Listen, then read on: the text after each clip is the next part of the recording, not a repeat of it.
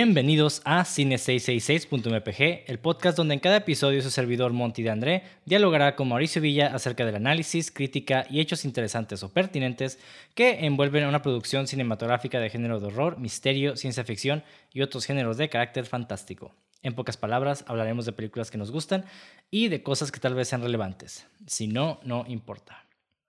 Y bueno, el día de hoy hablaremos de Blade Runner, película de 1982, protagonizada por Harrison Ford y dirigida por Ridley Scott, quien también ha dirigido películas como Alien, Legend, Gladiador, American Gangster y pues un chingo otras más, ¿no? Ah, American Gangster, sí es cierto. Se me olvida que estaba todo... La neta... Bueno, ahorita vamos a entrar. sí, también dirigió una, una nueva con este Matt Damon y el, el batillo este de Star ah, Wars, el Kylo Ren, ¿cómo se llama? The Last Duel. Ajá, The Last Duel. Que es buena, pero personalmente a mí me... La lo repetitivo como que me... me ¿Te cansó? Un sí, me cansó un poco, güey. No la he visto, yo he escuchado cosas muy buenas, de hecho. Bueno, no, no muy buenas, pero cosas decentes, o sea... Sí, es, es, que es buena, es muy buena película, pero la neta, sí, sí, si vas con una mentalidad de que va a ser como Gladiador o una película un poquito más de gloriosa, ni al caso, güey. O sea, es un pedo más dramático. Mm. Que está cool, pero sí tienes que ir con la mentalidad de que no es lo, no es lo convencional. Sí, porque también escuché que está larguísima. Eso es como la queja más. Sí. Ah. sí, como tres horas y cacho, güey. No mames. De hecho, estoy un poco preocupado porque. Un poquito de spoilers. No soy tan fan de Ridley Scott. Bueno, reciente Ridley Scott más bien. Y está haciendo una película con uno de mis personajes históricos favoritos. Diría mi personaje favorito que es Napoleón. Entonces es como. Don't fuck this up. Ando pues, yo necesito porque sé que House of Gucci fue una mierda. y. Sí, de hecho, no la terminé de ver. House of Gucci. Yo solo vi clips de Jared Leto. Chocolato. It may taste the same. But it's not the same. Y dije, this motherfucker is Luigi. o Mario, what the fuck is sí, going on? Sí, digo, no terminé sí, o sea, porque... Ajá. Digo, lo estaba viendo con mi esposa, a ella no le gustó. A mí me estaba dando igual, la verdad. No se me está haciendo ni mala ni buena. Era como que quería ver el final. A ver qué pedo. pero nunca vi el final, entonces no, realmente no puedo decir si es buena o mala. Ajá. pero sí me estaba aburriendo un poco. O sea, sí un punto donde... Eh, no sé. It is what it is. It is what it is. Pero bueno, regresando un poquito a Blade Runner, que es lo que vinimos a hablar, güey, porque si no vamos a seguir hablando de otras películas. Este, primero la sinopsis, damos nuestras impresiones y de ahí partimos. Y bueno, la película de Blade Runner es, habla de un Blade Runner, una persona que debe perseguir y acabar con cuatro replicantes o replicants que robaron una nave en el espacio y han regresado a la Tierra para encontrar a su creador que está, e, es una película muy sutil en sí, no tiene... Creo que eh, alarga mucho, hay muchas escenas muy alargadas para mí personalmente. O sea, aquí estoy dando mi impresión. Pero realmente creo que el vato hizo un jalezote, especialmente con esta película. Me gustó mucho los arcos narrativos de, bueno, no sé si puedo decirlo arcos narrativos, pero el desarrollo de, de los replicants me gustó mucho. y este. Es que está, está, raro, ¿no? Como que realmente un arco, arco, así digamos que no hay como mucho. Está como. Tal vez solo del personaje principal. Y es muy sutil. Pero en general. Bueno, a ver, tú dime, ¿qué te parece la película, güey? Antes de meterme así Ay, güey, estoy súper nervioso de decir mis impresiones. Porque creo. Por... Va a estar interesante porque creo que. Más bien, sé que esa película es como muy adorada. Y decir cosas malas de esa película es como, ¡Ah! ¿cómo te atreves? Es una de las mejores películas de ciencia ficción hechas, jamás hechas. Entonces ya con, con que tengan ese título es como, ya no puedes decir cosas malas, ¿no? Ajá. Mm, eh, yo no lo veo así, la verdad, pero... Mm, los fanboys, ¿no? Como que, o la gente ya como que la tiene como muy en, en un pedestal y nunca va a haber nada malo, ¿sabes cómo? Pero te voy a decir la neta, güey, la mitad de esta película está bien pinche aburrida, güey. y, y la otra mitad, ¿no? Eh, bueno, es algo muy subjetivo, ¿no? A ti te aburrió. ajá, claro. o sea, yo solo hablo de mi punto de perspectiva. Pero lo interesante de esta película es que cuando digo y quizás la película, la palabra no que quiero decir no es aburrida, pero déjame explico. Porque cuando estás viendo, estás viendo algo aburrido, no te está dando nada de sustancia, ¿sabes cómo? Entonces, como que te. Mm, no es que no, no necesariamente, porque eh, el, estar aburrido es algo muy subjetivo también. O sea, realmente cada persona se aburre o le divierte diferentes cosas. Entonces, no, no podemos calificar algo objetivamente partiendo de, de lo subjetivo. Claro, es, es, lo que, es lo que voy, de hecho. Porque lo, lo, muy curioso es de que yo me sentía muy aburrido, pero dentro de lo que estaba viendo sí estaba sintiendo que había cosas muy nutrientes, lo que me estaba dejando la película, ¿sabes cómo? Entonces, había cosas donde, ah, o sea, estoy viendo las temáticas que estás plantando, pero como tú dices, creo que las escenas, el pacing de, yo diría hasta el midpoint está completamente como raro. Está súper mega lento porque hay nomás como, hay una escena donde el vato está diciendo nomás, enhance. y es como, y a mí me gusta lo lento y eso, pero ritmos, temas, eh, secuencias así como que, no, no, no, no es necesariamente estaba esperando que pasara acción como de putazos, pero sí esperaba que pasara una acción que enviara la historia a otro lado, ¿sabes? Como que hasta Deckers lo sentía como bien pinche eh, como que no quería estar en el set, ¿sabes cómo? como que era una persona muy apático, pero es parte del personaje, entonces estaba teniendo como todos estos sentimientos encontrados, porque yo no sentía muy proactivo a, al personaje principal, pero cuando se empieza a involucrar emocionalmente y cuando Sebastián aparece y sale el otro robot, pues, eh, repliquen más bien, que está como, que es el líder de los otros, y todos esos elementos empezaron a, conectarme que, ok, aquí ya donde la película, en mi opinión, eh, dejó de ser eh, lenta, por así decirlo, porque aburrido, pues sí, no, no creo que sea la palabra correcta, pero como que tomó más fuerza, ¿sabes? Como me quedé, ok. Y de la mitad de la mitad al final me encantó esta película, güey. Y lo que siempre he dicho es, si cierras bien vergas, vas a salir con un buen sabor. Y yo terminé súper fascinado con esa película. Yo diría que es una excelente película objetivamente. La primera mitad sí me, sí me costó un poquito de trabajo, no voy a ser, eh, tengo que ser sincero de, de verla, porque sí, sí es muy lenta, es muy sutil como tú dices.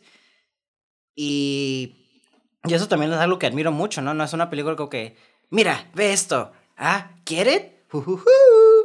Y también me gusta mucho cómo presenta el mundo. No es como una. Siento que otros directores habían visto un carro volando y el vato está caminando y pasa el carro volando y la cámara hubiera paneado, ¿no? Para mostrar como, look at that shit, future, uh, flying cars. que, no está mal, ¿eh? Que no está mal. Personalmente, de hecho sí me gusta eso, pero entiendo lo que dices, se siente... Se siente que estás... Ajá, se siente como, ah, Simón, un carro. No, es como que watch en el carro. Ajá. digo, es diferente, depende de lo que estás buscando, ¿no? Por ejemplo, si un vato está, llega del pasado al futuro, ah, pues el vato va a estar fascinado viendo, ah, lo justificas aquí, ¿no? Pero aquí el vato, pues, el Vito ha, vivido mil años aquí, bueno, no mil años, ¿no? Años ahí, el vato como que ya le vale ver un carro, ¿sabes cómo?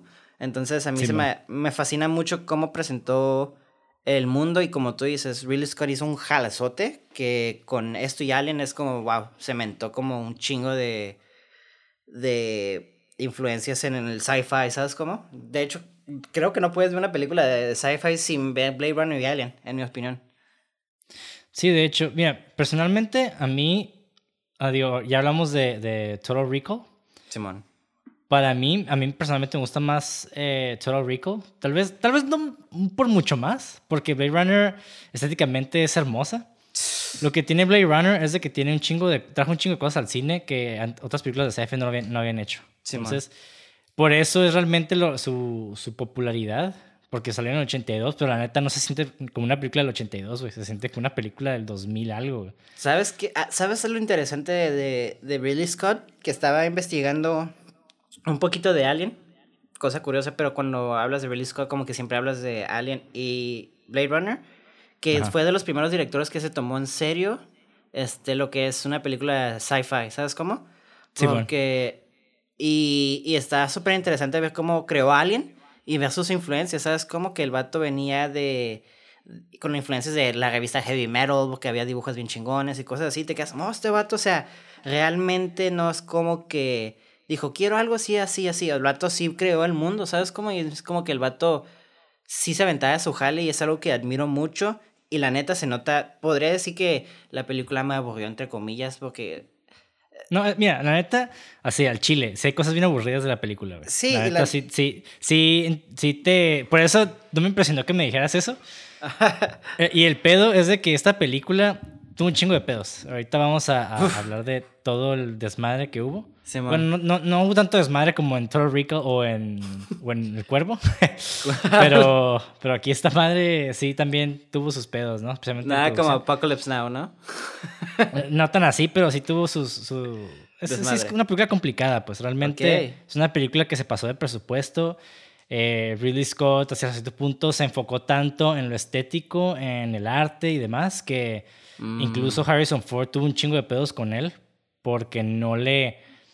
Eh, no desarrollaba tanto el personaje en sí como, hey, pero, o sea, usualmente yo trabajo con, con, directores que me dicen exactamente qué es lo que buscan. Y este güey sí me decía, pero me decía muy, uh, sí, es, es esto, ¿sí explico? Entonces no, no, no, no era tan enfocado su, más bien su enfoque no estaba tan, tan dirigido a, a este desarrollo de personaje. Y por eso dije entre comillas arcos, porque realmente el arco es como minúsculo. Sí, concuerdo contigo. es que yo sí diría que si tiene un arco negativo si ves el Final Cut. Sí, yo creo que la, mejor manera de entender esta película es. Eh, es sci-fi combinado con, con, las, con la narrativa del samurai. Pero el pedo aquí es de que los, los, los plot points eh, pasaron mucho más rápido que el, que el el build-up a llegar a ese plot point.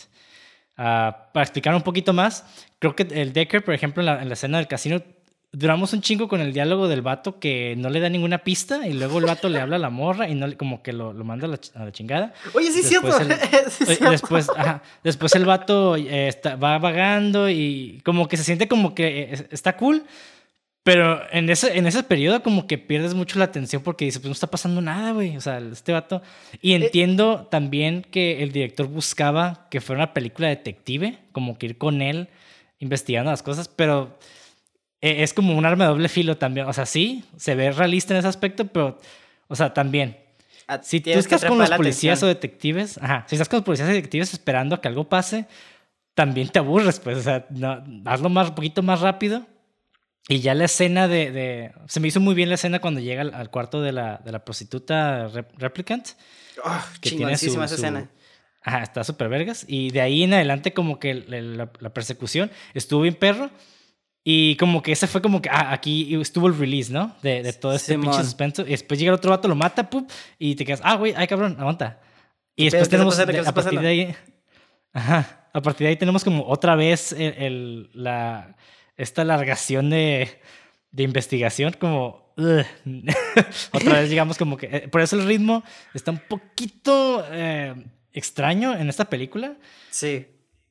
Que es algo que me gusta, fíjate, ahorita analizándolo, o pensándolo, disculpen, es de que es una película, eh, no quiero decir tediosa, pero sí está lentona, como estamos diciendo. Pero lo curada es que ese mismo ritmo se siente a veces como. Creo, yo diría que esto es la película que, eh, que mejor ritmo tiene, que se asocia a una vida. a, la realidad, más bien. Porque a veces. Eh, a veces tenemos días donde estamos bien tu, tu, tu, y a veces como que nada, nada. Y a veces otra vez, ¿sabes cómo? Y esta película sí, me, sí me, me hizo sentir mucho en la vida de Decker aunque me hubiera gustado tener más conexión emocional con Decker al principio, ¿sabes cómo? Pero también algo que le doy aquí a Harrison Ford, que ya conociendo la dinámica que tenían, que tenían que, con el que tenían contra el direct, con el director y él, pues que, que Lesoto se aventó para tener tanta ambigüedad y ser también todavía carismático. Entonces, como te decía, lo sentía muy apático, pero carismático a la vez, ¿sabes cómo? Sí, Entonces. Y, y, y, es intencional su apatía. O sea, definitivamente es parte del personaje. Claro, pero igual esa apatía, como tú dices, no creo. Bueno, como dijiste lo de doble arma de doble filo, fue como, pues si a ti no te importa estar aquí, a mí tampoco me importa estar aquí, sí, porque no hay tanto desarrollo como él al principio, ¿sabes cómo? Hasta cuando se vuelve como emocionalmente activo, es como, ah, ok, va, va, va, va, ok. Esto ya es como que hasta me desperté. Te digo, cuando introdujeron el personaje de, de Jason, creo que se llamaba o Sebastian, que era ah, el, el, el, que tenía los amiguitos robóticos y eso. Me quedé, ok, aquí es donde sentía que él era como el corazón de la película hasta cierto punto. como que le dio un chingo de humanidad a ese güey. Y, junto y ese güey le dio como más humanidad a los replicants. Y, y con la activación de Deckard, como emocionalmente digo, fue como que, ok, esta película ya está agarrando como turbo. Y no, no, no, tampoco voy a mentir, la acción ayuda. La verdad está curada la acción, está media weird. Como en una muchacha la mata como dando vueltas, piruetas y nada más la dispara y es como, pues, ¿por qué tomaste vuelo para hacer marometas? Pero el modelo de ella era que mataba con las piernas o algo así. Es como, ¿what? 80s, man. pero está curada, ¿no? Sí, tiene cosas como muy peculiares. Pero también me gustó porque sí me dio mucho vibe de Ghost in the Shell. Simón, eh, exactamente. este tipo de mundo también como de rareza entre los cyborgs, como que te dan ese, ese pequeño twitch en su personalidad que te hace ver que no es 100% humano, ¿no? Exactamente. Aunque traten de ser lo más humano posible, es este como aspecto casi, casi, pues más bien físico que no los permite llegar a ese grado, ¿sabes cómo? Simón. Y bueno, bueno, ahorita antes de continuar con todo este análisis, porque creo que nos vamos a meter mucho y, y, tengo varias cosas que decir antes de, de continuar. Eh, para empezar, hay que decir a todos que esta película tiene como siete versiones diferentes. Entonces, que de esas siete, las primeras dos que solamente se proyectaron una vez, creo que en un festival de San Diego y en otro en Los Ángeles. Mm. No recuerdo muy bien. Entonces, realmente son como que los cinco más importantes. Que el primero es el, lanzamiento que se dio en, en los cines de Estados Unidos que esta versión de Blade Runner básicamente hay como una voz en off de Harrison Ford explicando todo básicamente. lo, que, ajá, lo que está pasando dentro de su cabeza y, oh, eh, esta persona es una mujer bella y la chingada, ¿no? Y al final... Y al final sí hay un final feliz en esta película. Que tengo que, ser honesto, no está mal el voiceover. Creo que lo que está escrito está mal, pero la idea no está, está justificada porque está, esta película está muy basada en noir, pues. Entonces, no me molesta. Me hubiera gustado un mejor diálogo, porque vi partecitas, pero eh, interesante si se hubiera hecho mejor, ¿sabes cómo? Sí, de hecho, Ridley Scott tuvo muchos pedos con, con los productores por eso. El vato no quería voz en off. Mm. Digo, no, o sea, no es una mamada. Pero los productores, como tuvieron muy malos ratings en, los, eh, en las proyecciones de prueba, o sea, la gente no le gustó, no, entendi no entendió ni madres. Entonces, los productores era como que, güey, hay que meterle voz en off. Y, y Ridley Scott era como que, no, pero es que yo también ocupo quiero meterme al, lugar de edición, ¿no? Y meter, y meter mano y ver cómo arreglar eso en vez de nada meterlo voz en off. Y lo mandaron a la chingada, básicamente, güey. y por eso, pues salió medio, medio culerilla. Y al final, pues hay un final feliz que trata de Decker y esta muchacha se van en, un carro y se ven en el bosque, así como manejando en la autopista. Y, y el vato tiene una narración en off entonces, como que, eh, no sé, como que sí le quita mucho de, de la intensidad de Blade Runner. Como que se siente como otra, otra madre, pues. No, ajá. Mi intención no es que le hubieran puesto, sino que tal vez un voiceover tipo Apocalypse Now, donde el voiceover es más profundo, no nada más explicando cosas, ¿sabes cómo? Ahí hubiera estado interesante. Pero locura de Blade Runner es, y algo que creo que como siempre he dicho, ¿no? La ciudad siempre es un personaje. Lo dijimos en Dark City. Aquí también lo curada que la atmósfera es parte de la, de la ciudad y le crea personalidad al personaje, digo, al, al ambiente y al mundo. Entonces, con el voiceover creo que sí es, es una rama, una, un, un eh, utensilio muy importante, pero en este caso hubiera dañado todo el, el jale que hubiera hecho Billy Scott para por el ambiente, ¿sabes cómo? Entonces también entiendo el por qué el vato está diciendo, no, no quiero esta mamada. Porque pues si, si te cambia el mood bien cambrón. Vi este, unas pequeñas comparaciones nomás. Y hay una parte donde nomás está comiendo como sus noodles y está como viendo algo así, ¿no? Y está hable y hable y hable y hable. Es como, no mames, esto es innecesario. Pero luego lo quitan y es como un minuto del nomás. Bueno, tampoco un minuto, ¿no? Pero como 30 segundos de él comiendo nomás. Y es como, güey, eso es un chingo, ¿sabes cómo? Entonces está cura a ver cómo un simple, una simple línea puede cambiar todo el mood, ¿sabes cómo? Sí, la neta sí, güey. Y ah, después tenemos la, la, la, otra versión, que es la versión teatral internacional, la que se reveló en Europa y Australia y, básicamente fuera de Estados Unidos. Y esta también, esta dura una hora con 57 minutos, que es lo que ahorita dura el Final Cut. Y de hecho esta es a la que se le conoce como la edición Criterion. Y esta tenía nada más, la única diferencia es que tenía tres escenas más de acción, un poquito más violentas que la, la versión original de Estados Unidos. Entonces, como que no hay como mucha. Después está la versión de televisión, que básicamente quitaron todo lo grotesco de la película, que no es mucho, pero se quitaron todo. y bajaron a una hora 54 minutos. Y después tenemos el, el corte del director, que es el, el Director Scott, que salió en el 92. Que irónicamente, pues eh, no, el director no metió mano. Fue como que.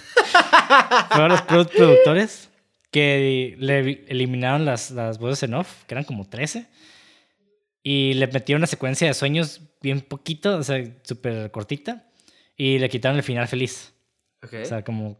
Y después ahora sí llegó el, el, último corte, el final cut, que igual dura una hora 57, que es la única versión que Ridley Scott le metió este mano al final. Y lo que tienes son básicamente cambios estéticos, más acorde a la narrativa. De hecho, si comparas el, el, último corte, el Final Cut, con el Director's Cut y el otro, el color es diferente, güey. Sí, es más verdecito. El otro es, el otro es más azul, más un poquito más natural. Y el Final Cut es como más verdezón, más noir, más como... A mí, personalmente me gusta más, pero hay gente que le gusta más el otro. Entonces ya es como algo muy personal.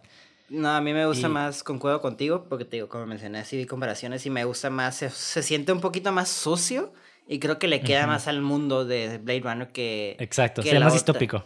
Ajá. Y también vi que creo que la parte donde sale el, pájaro volando, creo que en la Final Cut sí hay una ciudad más este sucia. Sí, le, metieron, le metieron humo y la chingada. Ajá. Ajá, hay un pájaro y está todo limpio y te quedas, ¿qué? sí, es que en la versión original se ve el cielo azul y el edificio como bien X. Y en el Final Cut Sale el edificio así con humo y todo oscuro, con mugre y, la paloma acá volando hacia el humo. No sé, se ve cool. Ajá, se, tiene más sentido, pues. Sí, y aquí también en el Final Cut pues se dejaron las escenas violentas.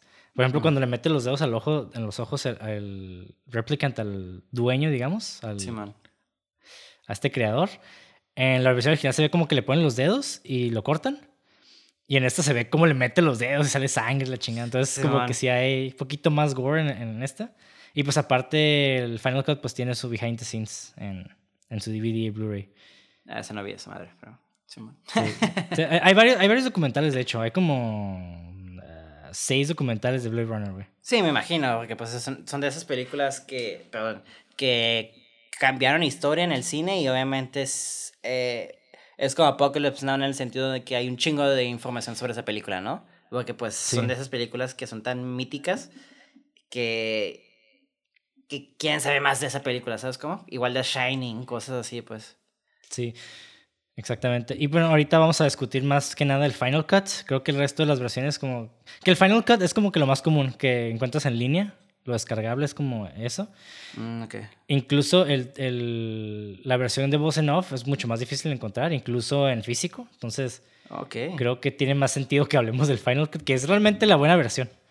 Es la, versión al directo a la verga, entonces. Sí. Que también tiene sus pedillos, ¿no? O sea, como todo, pero igual claro. Eh, creo que es la que para mí personalmente más funciona, tanto estéticamente como narrativamente. Sí. Y, este, y bueno, los que no entendieron la película, o sea, vamos a explicar rapidillo. Básicamente es este güey que es un detective, entre comillas, retirado, que lo recontactan porque se escaparon cuatro replicants, más bien se robaron una nave del espacio y llegaron a la Tierra. Entonces, como es ilegal que los replicants estén en la Tierra, pues su le llaman terminación, ¿no? Su, Retiro, por favor. El, deber, el deber de estos Blade Runners es cazarlos y terminarlos, básicamente ejecutarlos. Y básicamente es eso, el vato está investigando cómo los va a encontrar y pues va encontrando pistas, pero lo que me da cura de esta película es de que la mayoría de las pistas como que no... cada pista como que toma un chingo de tiempo llegar ahí. Sí. Sí, ¿no? Y entonces como que ahí, ahí, es la parte donde yo digo que se siente un poquito aburrida. Sí. Digo, si, si, lo comparamos con la contraparte de hoy en día que las películas van en chinga, vemos The Greyman y cada un minuto pasa algo diferente que viene lo siguiente y en esta es como que se toma su tiempo. Sí. Que está bien, también tiene mucho que ver cómo nosotros percibimos las películas hoy en día, como que queremos que las cosas vayan más rápido y entonces esa madre como que también afecta nuestra experiencia. Pero personalmente creo que se pasó un poquito de, de lento en algunas partes. Sí, no, yo concuerdo contigo, la neta. Sí, si somos honestos, yo creo que unos cinco minutos y uno sí se pueden editar de aquí, ¿sabes cómo? Sí, les la verdad puedes quitar toda la, bueno, no toda la parte, pero gran parte del diálogo con el vato del casino Y es, la llamada con esta morra. Creo que la, nomás la pusieron para que se viera, como que recordáramos que estaba presente ella, la, la muchacha. Y, y, y, así, o sea, realmente también toda esta onda. Bueno, sí me gustó toda la onda de cuando llega la muchacha a la Replicant, a la casa de, de Sebastian. Simón. O sea, sí me gustó, así como que esta interacción. Pero también pudo haber sido rápido, ¿no? Es como que, o sea, no. O sea, le pueden meter un poquito más de sustancia a, al main plot en vez de ahí los personajes. Que e, e, es, como casi, casi eh, un riesgo de no sabes qué le gusta a la gente. Sí, es que esa película está bien chistoso porque está, eh, yo diría que es como la película perfecta de doble filo, güey, porque cada decisión es como, o te va a gustar o no te va a gustar, ¿sabes cómo? Exacto, ajá, sí. Sí, porque eh, realmente no se me hace una mala película en lo, más mínimo, o sea, objetivamente tiene cosas bien pasadas de veces, o sea, bien Exactamente. Pero sí, o sea, depende de tu experiencia, lo que estás esperando. Sí, sí, sí. Eh, porque la expectativa del espectador sí influye un chingo en, tu experiencia. O sea, si vas con la idea de que va a ser una película como, no sé, Gladiador, y estás bien emocionado y dices, no, te va a pasar algo bien chingón y al final el vato se va a estar muriendo para llegar a esta rolita y con eso se va a levantar. Y después ves Blade Runner, pues como que no, ¿no? Sí, de hecho, fíjate, yo ya sabía que esta película era una película muy contemplativa. O tenía como ese feeling, pero también pensaba que tenía como. E, era como una combinación entre Total Recall, como una versión más contemplativa de Total Recall, ¿sabes cómo? Esa era mi percepción. Y nunca había visto esa película de, de principio a fin. La he visto por partes. Entonces, cuando la vi completa, me quedé, ah, cabrón, o sea. Sí, es una experiencia chingona.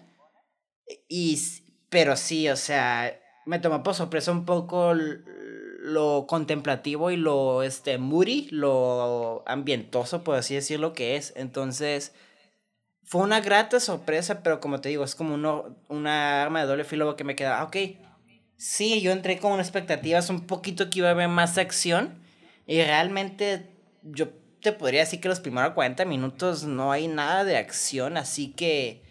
Y acción no me refiero nada más a putados, sino como acción así de le dicen como que, ah, pues vas a cazar a estos vatos, pero se le dicen de tal manera que no es como muy urgente o importante, que es parte del mundo, ¿sabes cómo? Pero también creo que es como, no sabes si sentirte como invested, invertido o atado en la historia, ¿sabes cómo? Entonces, fue una experiencia muy interesante al ver esto y obviamente, como tú dices, ¿no? es, eso es una muy buena película, o sea, no se le quita para nada, no más que así como todo tiene sus detallitos.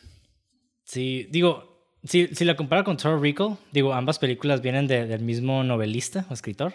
Sí, de hecho. Personalmente, eh, digo, Blade Runner es superior en muchas. Eh, eh, es superior a Total Recall en muchas cosas. O sea, la neta se lo quema en, en, en, el mundo que crea, para empezar, en, en la estética, en el desarrollo, pero aún así, Total Recall lo que tiene es de que el, la trama siempre es entretenida y siempre te deja la expectativa. Entonces, aquí Blade Runner creo que es la única parte donde tal vez falle un poco de, de mantener al espectador al, así en la, a la expectativa. Claro. Como que llega un punto de que sí te mantiene la expectativa, pero llega un punto donde tú ya tienes que estar autoconsciente de, ah, tengo que aguantar para llegar a ver qué pasa. O sea, no, no, es, no es orgánico. O sea, como que tú tienes que este, eh, auto, autodecirte, ¿no? De, ah, no lo voy a no, no voy a ver qué pasa después para, para, o sea, no, no es emocional ese, ese, ese trayecto. Sí, sí, sí. Se siente como una tarea, ¿no? Como que a fuerzas tengo que estar haciendo esto. Bueno, no a fuerzas, pero sí se siente como un compromiso con el que, ay. Sí, no, no digo una tarea, ¿no? Pero... Sí. Es como, es como los viajes, o sea, vas de, vas de tu casa a la esquina y no piensas en el viaje porque está ahí cerquita. ¿Sí me explico? Y, no sé, digamos que de viajar de tu casa a Europa, digo, es interesante, es sumamente más interesante y mejor, pero la expectativa es diferente, como que tienes que estar como que alimentando ese, ese, ese, esa manera, esa experiencia para que no se vuelva aburrido el trayecto. Sí, exactamente. Sí, concuerdo contigo. Entonces es como, es esa diferencia, ¿no? De, del viaje a la esquina al viaje a Europa. Entonces uno como, como es tan corto o tan rítmico, digamos, no no tienes que pensar de, ah, tengo que aguantar. Y en esta así como que llega un punto donde dices, ay, a ver, a ver, ¿qué va a pasar? ¿Qué va a pasar? Quiero ver qué pasa porque me gusta un chingo el mundo, me gusta un chingo el personaje, pero, güey, o sea, deja de hablar con este pendejo. O sea, quiero que, quiero que sigas y le dispares a un cabrón, o sea, no sé. Sí, sí, sí, dale un putazo a alguien, pero haz algo, güey. sí, sí, sí, quéjate, tira algo al piso, no sé, güey. Fíjate que así estaba, no te voy a mentir, los primeros 40 minutos sí estaba como, güey, algo, por favor. Porque, como decimos, o sea, la historia sí avanzaba, güey, pero avanzaba de una manera tan lenta, un ritmo tan, tan peculiar que no he visto una película que tenga un ritmo tan peculiar bueno, también la de Under a Civil League, creo que esa es este y Blade Runner creo que son, bueno, Blade Runner y la que te acabo de mencionar ahorita son las películas con el ritmo más peculiar de películas que he visto. Sí, bueno, ah, es que me encanta Blade Runner, a mí me fascina esta película, pero obviamente estoy siendo objetivo en el sentido de que el ritmo, la verdad, eh, no, es, no es lo común, pues es tan más, más lento de lo que debería. Ajá de, bueno, de lo que estamos acostumbrados. Sí, exactamente. Porque realmente no tenemos como un, un, margen, ¿no? Un vato, pues, como estamos hablando, una escena que siempre traigo a la mente es la de Ghost. El Ghost Story, perdón, donde una cabrona nomás está comiéndose un pastel, un, un pinche eh, pie por siete minutos, ¿sabes cómo?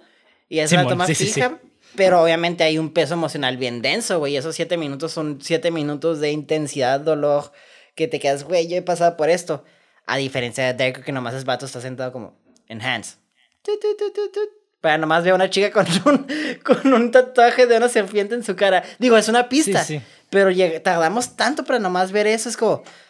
Ok. Exacto. Eso es lo que voy de que, de que también la preparación fue demasiado. En ese aspecto, como que hubiera dicho en hands una, una vez y decir, ah, ¿qué es esa madre, no? Y acercarnos. Dos a lo mucho, güey. Tres para que el tres como, es la regla del tres, el tres es como un número común, ¿no? Mínimo, pero el vato fue como ocho veces.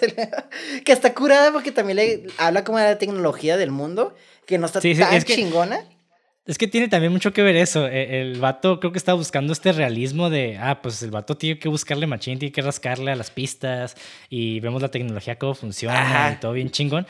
Pero también es como, es como cuando, cuando escribes un guion, de que los diálogos no tienes que ponerle, hola, ¿cómo estás? Bien, ¿y tú? No, pues bien. Que es un diálogo que en la vida cotidiana sí, sí pasa, pero en las películas no, porque a pesar de que es lo verdadero y lo, orgánico, como que no nos interesa realmente, pues. Y no realmente, interesa ver ajá, y aparte realmente tampoco es como lo decimos de esa onda, o sea, eh, ¿qué onda? ¿Cómo andas? ¿Sabes cómo? Hay mucha diferencia en cómo lo digas y cómo lo transmites a ser tan tosco y robótico, que es algo muy curado de esa película. Nunca se siente robótico, aunque se trata de eso, ¿no? Pero se siente mucho la película orgánico, ¿sabes cómo? Algo muy curioso, como por ejemplo esta escena, la podré criticar mucho y que está bien pinche lenta, pero también me digo, me gusta mucho porque sí le está rascando, no es como una mamada que enhance. Y ya, ¿sabes cómo? Con pinche CSI o lo que sea, ¿no? Que ya le hacen enhance y aquí es como que, ah, mira, el vato sí estuvo investigando, vio algo, enhance, enhance, enhance. Y también habla de tecnología. Entonces, esta escena sí es muy lenta, tiene un ritmo muy rara, pero también me habla del personaje que sí le está taloneando y me habla del mundo. Entonces es como, te, como tú dices, o te va a gustar o no te va a gustar. Y aquí es como, ay, güey, pues sí me gusta la escena, pero con, con todo lo demás es como que está, no, no está tumbando el tren, pero está como que frenando un poco el tren, ¿sabes cómo? Como que son esos... Sí, sí. Y es como, ¡ay! Es como, es como un viaje muy divertido que se, se, está parando cada rato, ¿no? Ándale, porque alguien quiere viajar, es como, ah, chingada madre. Sí, sí, sí. Como, ajá, es como que tu primo que se está miando cada, cada 10 minutos. tu abuelito, güey, acá. sí, bueno. Y bueno, eh, Ajá, es que hay chico cosas que quiero hablar de esta película, pero como que no hay tanto tiempo. Sí, que te hablo de escena por escena y lo estético, y, pero la verdad. Ah, no sé, yo estaba viendo esta película, güey. O sea, paréntesis eh, personal.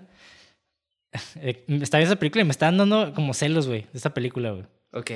Porque dije, yo quiero hacer esta. Yo quiero. Yo, yo, a mí me hubiera gustado haber hecho esta película, güey. O sea, como. Como lo hubiera hecho un poco diferente, pero estéticamente la envidio un chingo, güey. O sea, el mundo que construyó, eh, tanto lo político como lo social, como... O sea, hay, demasiadas cosas que quiero hablar de esa película que, que me queda la madre. O sea, está bien, una película bien pinche inteligente, güey. Pero machín.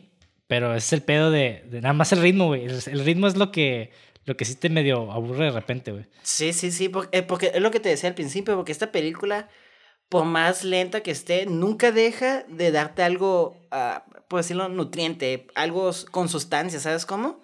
Sí, no, tiene chicos sustancias de película, putero, güey. Exactamente, que es algo muy increíble aparte que, como tú dices, algo muy sutil de esta película.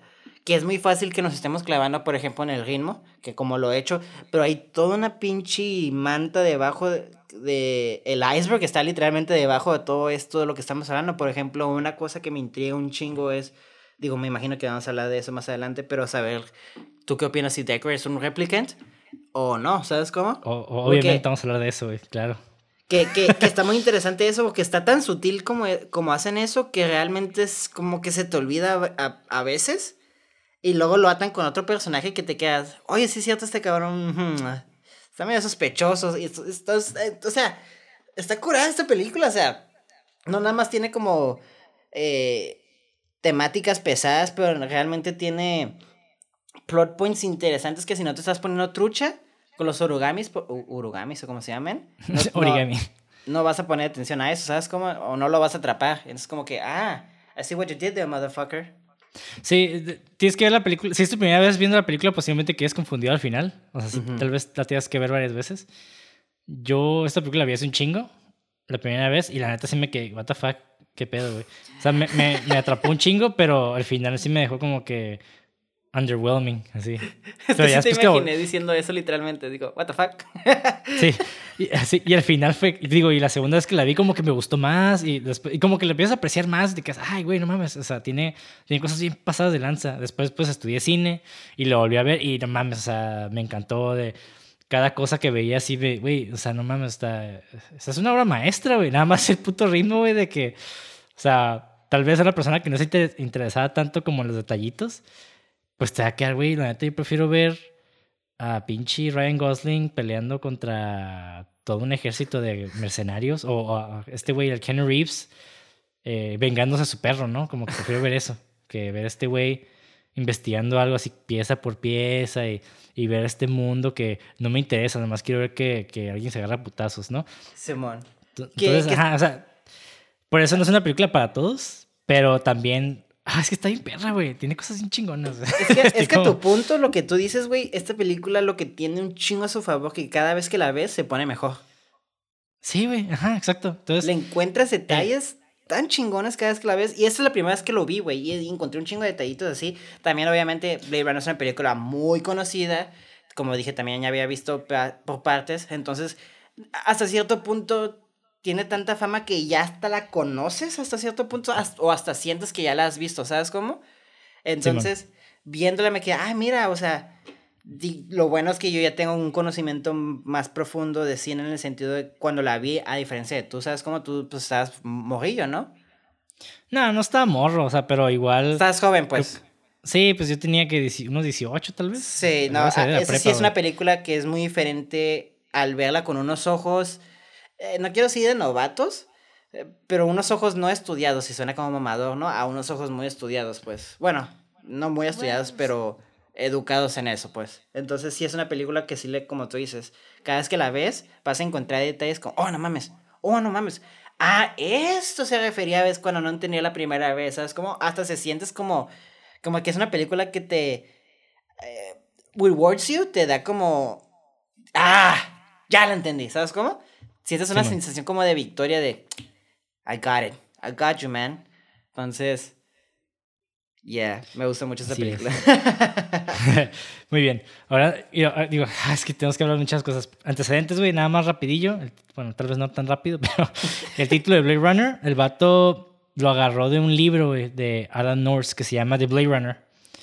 Ah. y este... ¿Así y este literal? de literal se llama The Blade Runner. Así hay, hay un libro que se llama así. Y William Burroughs escribió un guion basado en este libro y una novela titulada Blade Runner también.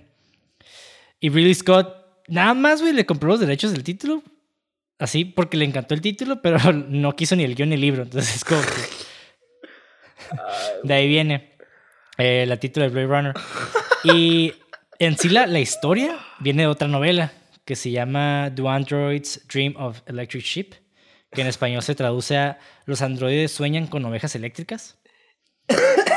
que, que te voy a ser sincero, ese, ese título tiene mucho más sentido para lo que la película que Blade Runner. sí, la neta sí. Yo, creo que el vato nada más lo compró porque le gustó un chingo el título y dijo, a ver, voy a hacer una película con esta madre. Digo, no sé, ¿no? Pero... Y está chingona, güey. O sea, sí suena chingón. Blade Runner, pero pues realmente...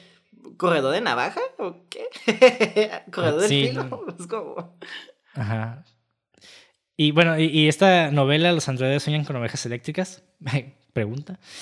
De hecho, es una novela de ciencia ficción distópica del escritor uh, Philip K. Dick, que ya lo mencionamos en, en Total Recall. Y esta historia fue publicada por primera vez en, en el 68. Y la novela está ambientada en San Francisco postapocalíptico, donde la vida en la Tierra ha sido muy dañada por una guerra nuclear global, dejando a la mayoría de las especies animales en peligro de extinción o completamente extintas. Ah, interesante.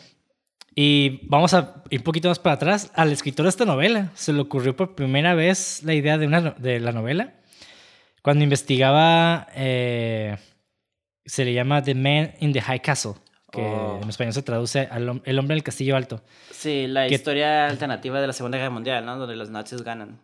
Ah, exactamente, que es la conquista mundial nazi de la década de los 40. Y a Dick, cuando estaba investigando este pedo, se le había conseguido acceso a documentos archivados en la Gestapo, en la Segunda Guerra Mundial. ¡Oh! Ajá. Y haz de cuenta que el vato en la Universidad de California en Berkeley se había, se había topado con diarios escritos por hombres de la SS, eh, estacionados en Polonia. Y el vato dijo que encontró casi imposible leer esos, esos archivos por la crueldad casual y la falta de empatía humana, güey. Y una frase en particular que lo preocupó fue esta, güey. Y cito, nos mantienen despiertos por la noche los gritos de los niños hambrientos. Y Dick estaba tan horrorizado por esta oración que pensó que obviamente algo andaba mal con el hombre que la había escrito. Y esto lo llevó a plantear la hipótesis de que el nazismo en general era una mente grupal defectuosa y una mente tan emocionalmente defectuosa que la palabra humano no puede aplicarse a ellos.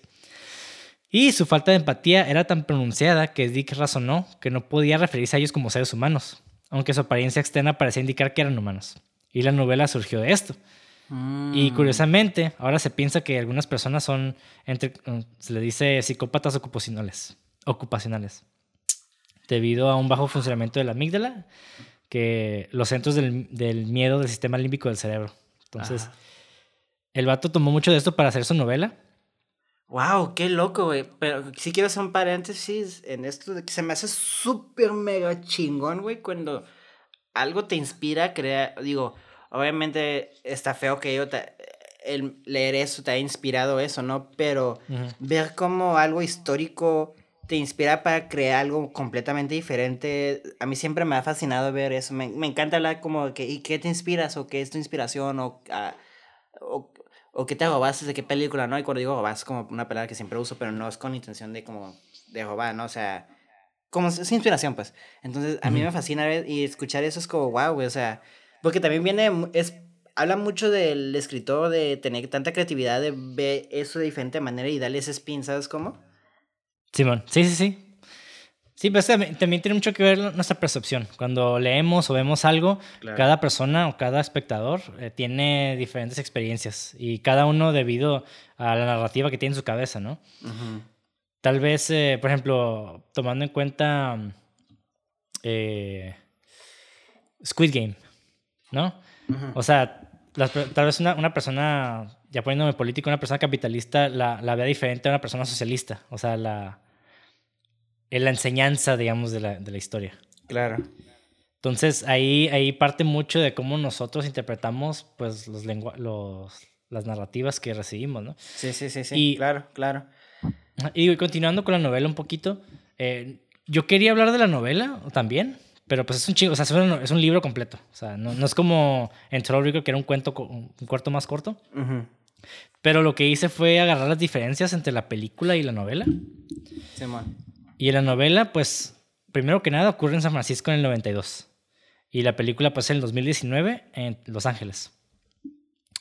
Eh, la novela, la historia pasa en unas décadas después de la Guerra Mundial Terminal, que agotó la Tierra y dejando el planeta casi sin población. También los humanos artificiales son simplemente llamados androides, no replicants, como en la película. Y se explica casi toda. Ah, se explica que casi toda la humanidad ha emigrado a Marte para escapar de la radiación tóxica de la Tierra. Y aquí creo que nada más menciona, no menciona a Marte, menciona más colonias espaciales. Claro. Pero no, pero más que nada, era más como de, de, de buscar alternativas. Simón. Eh, otra es de que en el libro el mayor símbolo de estatus es tener un animal vivo como mascota, ya que la mayoría de ellos se han extinguido. Y en la película eh, se omitió lo de los animales, pero se da a entender que los animales reales son tan escasos y raros que los, que los animales replicados han vuelto lo normal. Simón.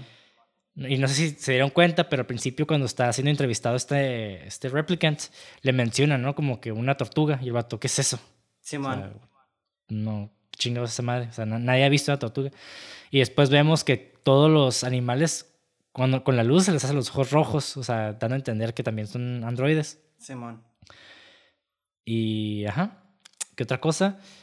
Eh, oh, la gran diferencia del libro y la película, creo que es la más grande, es de que todas las personas comparten una religión telepática llamada mercerismo. Ok. Creada y dirigida por Wilbur Mercer. Y los merceres usan cajas de empatía, se le dice, para conectarse con otros miembros de la orden para compartir sus emociones, brindando la capacidad de elegir la emoción que quieren sentir. Tiene y pues, obviamente. Ah, y esto se quitó completamente de la película. Y al final del libro, digo, aparte de que Rick Deckard está casado con una mujer llamada Irán y tienen y de hecho su mascota es una oveja mecánica. Makes sense. Ajá. Que está curada porque el sueño del personaje es tener una oveja real. y de ahí viene el Y de ahí viene el título. Y bueno, al final del libro, eh, Deckard finalmente une su mente con Wilbur Mercer, que es el líder de los merceristas o merceres y se convierte en un solo ser, haciendo que Deckard sea el nuevo líder del mercerismo. que esa madre está bien Ghost in the Shell también, güey. Sí. También está como medio Total Recall, como que siempre es el salvador, ¿no? Pero me gusta más esta diferencia al libro, creo que la hace un poquito más personal que tan épico, por así decirlo. Ajá. Entonces, qué buenos cambios, en mi opinión. Digo, obviamente eh, la película funciona más en película que un libro, ¿no? Entonces también hay cambios que se hacen por necesidad de presupuesto. Sí, sí, sí. Aparte creo que esta película lo que hace y lo que hizo bien Ridley Scott, que son los pequeños detalles. Y cuando hablo de detalles, hablo de cosas que realmente parecían no estar, digo, no tiene nada que ver con la trama, pero le dan un chingo de, realismo al mundo, ¿no? Y digo, hablamos, hablando del mundo global, esta globalización, en la película, digo, a pesar de que es Estados Unidos, vemos un chingo de, de, personas asiáticas, un chingo de anuncios asiáticos. Entonces, como que ahí te da a entender como que la globalización alcanzó esta parte de, de más bien, homogenizó muchas de las de los lenguajes. Digo, cada vez más estamos acabando con integridad de diferentes culturas. Y con esto me refiero a de que en un futuro se prevé de que va a haber menos lenguajes que aprender porque estamos acostumbrados a viajar y a ir a otros lugares y a, tener este contacto con, lo externo que lo empezamos a adoptar. Entonces, todos estos eh, lenguajes, estas personas, digamos, el chino, se vuelve el lenguaje estándar para muchos, ¿no? Simón. De hecho, había Perdón, ajá. Digo, había, había personas ahí que ni siquiera hablaban inglés en Estados Unidos, ¿no? Sí, de tenemos, eh, pues digo, ahí es lo como lo más común, ¿no? Se prevé que la gente va a aprender más lo que es inglés, español y chino, que son los lenguajes como más predominantes en el mundo. Sí, porque si, hablamos de, no sé, eh, de un, idioma, holandés. O sea, holandés nada funciona en Holanda y Holanda es un país muy pequeño. O sea, realmente va a llegar un punto donde no es necesario aprender holandés, porque va a haber tanta gente viviendo ahí que habla inglés que pues para qué, güey, o sea, mejor todos hablan inglés y ya, güey. Simón. Sí, sí, sí, pues sí, son las poblaciones más densas las que van a tener mejor este oportunidades de sobrevivir, por así decirlo. Y tomando eso, como tú dices, ¿no? Sakura que cuando pedía noodles, el vato era, me imagino que chino. Eh, y el vato le contestaba como en, en chino, disculpa. Y, y, como que había una, una, una barrera de comunicación, pero le agregaba detalles, ¿no? O sea, como chingados llegó tanta gente ahí, ¿no? O sea, y está, como tú dices, ¿no? Está curada ver cómo, pues, hay vatos hasta árabes, este, eh, chinos y japoneses y todo. Entonces, de hecho, hablando de árabes, me acordé del, del reel que me mandaste en Instagram, donde cuando están en el desierto y siempre ponen una muchacha. Ah, sí, sí, sí, sí. y La cuando salió el árabe ponían ese tipo de música y yo, no mames, pero pues ya son otros tiempos, ¿no? sí, que, está chistoso porque el policía que contacta a Decker al principio habla húngaro, güey, o sea, está bien raro, güey, o sea... Wow. Ah, ok, pues tú estás viviendo ahí ahorita, ¿no? Ajá, pero un húngaro bien culero, o sea, realmente... el acento bien chafa, pero es lo que me llamó la atención, o sea, porque hicieron que este actor hablara este idioma que no sabe hablar, o sea, fue completamente intencional. Y también pues vemos que, o sea, realmente casi no hay personas de clase media, o sea, todos viven en una, una pinche posilga, güey, y también te da a entender como los peligros de, de, de la diferencia de entre clases sociales, ¿no? Porque vemos al, al dueño de esta empresa viviendo en una pinche pirámide solo, güey. Sí, güey. De hecho, el vato, el Sebastián, que es el vato genético que, que creo que, que les ayudaba a diseñar eso, vato, estaba viviendo en miseria, güey. Y, y es un vato que tenía contacto con el pinche vato bien rico, ¿sabes cómo? Si ese vato estaba viviendo la mierda y es un vato que tiene un buen jale, ¿sabes cómo? Sí, que, que, también es uno de los, ¿cómo se le llaman? Los forecasting del capitalismo acá de, obviamente, desmedido, que, de las redes sociales se empiezan a separar completamente, ¿no? mucha más gente hay, mucha más gente pobre y los ricos se vuelven también menos. Pero llega un punto donde ya no hay clase media, güey. O sea, todos viven así al día, güey, abriendo verga, güey. Entonces, eh, está curada eso también como que mencionaron, que son cositas así que realmente no importan en la trama en sí, güey, pero lo ves y, ay, güey, no mames, ¿no? No, sí está chingón, o sea, es, es, que lo, e, el punto del cine es sumergirte a la historia, ¿no? Y en este caso, esta película creo que Dios sumergirte a este mundo a través de la atmósfera. Entonces, él deja todas estas pististas, como tú estás diciendo, de que todo, no hay, no vemos clases medias, o sea, todos viven bien mierda. Y la gente que pues hasta debería de tener dinero también vive bien mierda. Entonces, te habla mucho del mundo y te quedas, mira, no estamos tan alejados del futuro técnicamente, entre comillas, ¿no? Sí, y, y, vemos otros detalles como el vato en la, en, el, en la en la calle que lo para la policía y le pregunta todo el pedo y el vato tiene que decir que es un policía. O sea, lo detuvieron por nada, güey. O sea, es también porque te da a entender de que hay, la criminalidad está bien, bien, gran, bien este, elevada. Simón. E incluso el vato cuando está esperando afuera de un edificio llegan a robarle unos, unos enanos, ¿no? sí, güey. Y luego el vato tuvo que arrancar, güey. O sea, no salió el vato a disparar ni, ¡eh, Macom! Nada, o sea, como que el vato como, ¡ay, chingas, esos pendejos! Y nada más como que le tumban un, como una, un can o algo así, y te digas, ¿qué? Nada más hicieron para hacer la maldad esos cabrones, güey. Sí, güey, pero, pero está curada porque digo, a pesar de que no tiene nada que ver con la, con la trama principal, es parte del universo, o sea, te hace creer de que ese mundo existe. O sea, por estas pequeñas cositas que pues, al parecer no, no, no tienen ninguna importancia, pero que son significativas para crear un mundo. Sí, exactamente. Y, eso es lo que lo, la grandiosidad de esta película, a diferencia de, de Thor Rico, que también tiene lo suyo, ¿no? Claro. Pero aquí está, está eh, llevado más allá, güey. O sea, como que todavía. Te, o sea, si la vuelves a ver, vas a encontrar todavía más cosas. O sea, de que, ah, vi guacha, güey. O sea, eh, ya no existe Pepsi, ¿no? Así. Sí, es que lo interesante de Thor Recall, del mundo de Thor Recall también, perdón, de Blade Runner, es que aunque esté más en el futuro y futurística, hay carros volando y todo eso, creo que todavía se siente sucio. A diferencia de el futuro de Recall, se siente un poquito más stylish, estilizado, ¿sabes cómo? Más pulido. Digo, es parte de la sátira de Recall, ¿no? Aquí, Blade Runner, la intención es crearte un mundo muy mierda para que te sientas como, ah, mira, ¿sabes cómo? Entonces, si, si me pones eh, Los Ángeles de Blade Runner y me pones Detroit, la neta te digo, no veo mucha diferencia. Sí hay un carro volador, pero el carro volador está bien mierda, está bien pintado, no está como, no es un carro así, este, de lujo, ¿sabes cómo? Entonces, creo que también eso ayuda mucho en mostrar algo futurístico, pero mostrarlo como si fuera algo bien X, ¿sabes cómo? Sí, exacto. Y también hay otras pequeñas cosas que tiene la película que son completamente intencionales, por supuesto. O sea, realmente, digo, hablando de la ironía, ¿no? O sea, los humanos se supone que son los que tienen sentimientos y los replicants no. Que incluso el, examen que les hacen a los replicants es para demostrar a ver si tienen empatía con las cosas que les dicen. Que este sí es un examen muy similar a uno verdadero, que básicamente te muestran imágenes y, y, y, usualmente checan tus pupilas y tus reacciones para ver qué tan empático eres con las imágenes que estás viendo, qué tan eh, sensible eres a ello. Ok. Que es algo que en la, naranja mecánica como que hicieron algo similar. Pero ahí es más por, por condicionamiento, ¿no? En la naranja mecánica. Aquí es más como para ver si, si tienes una respuesta a estos estímulos. Ajá. Y si no la tienes, pues no eres sensible, entonces por lo tanto eres replicant.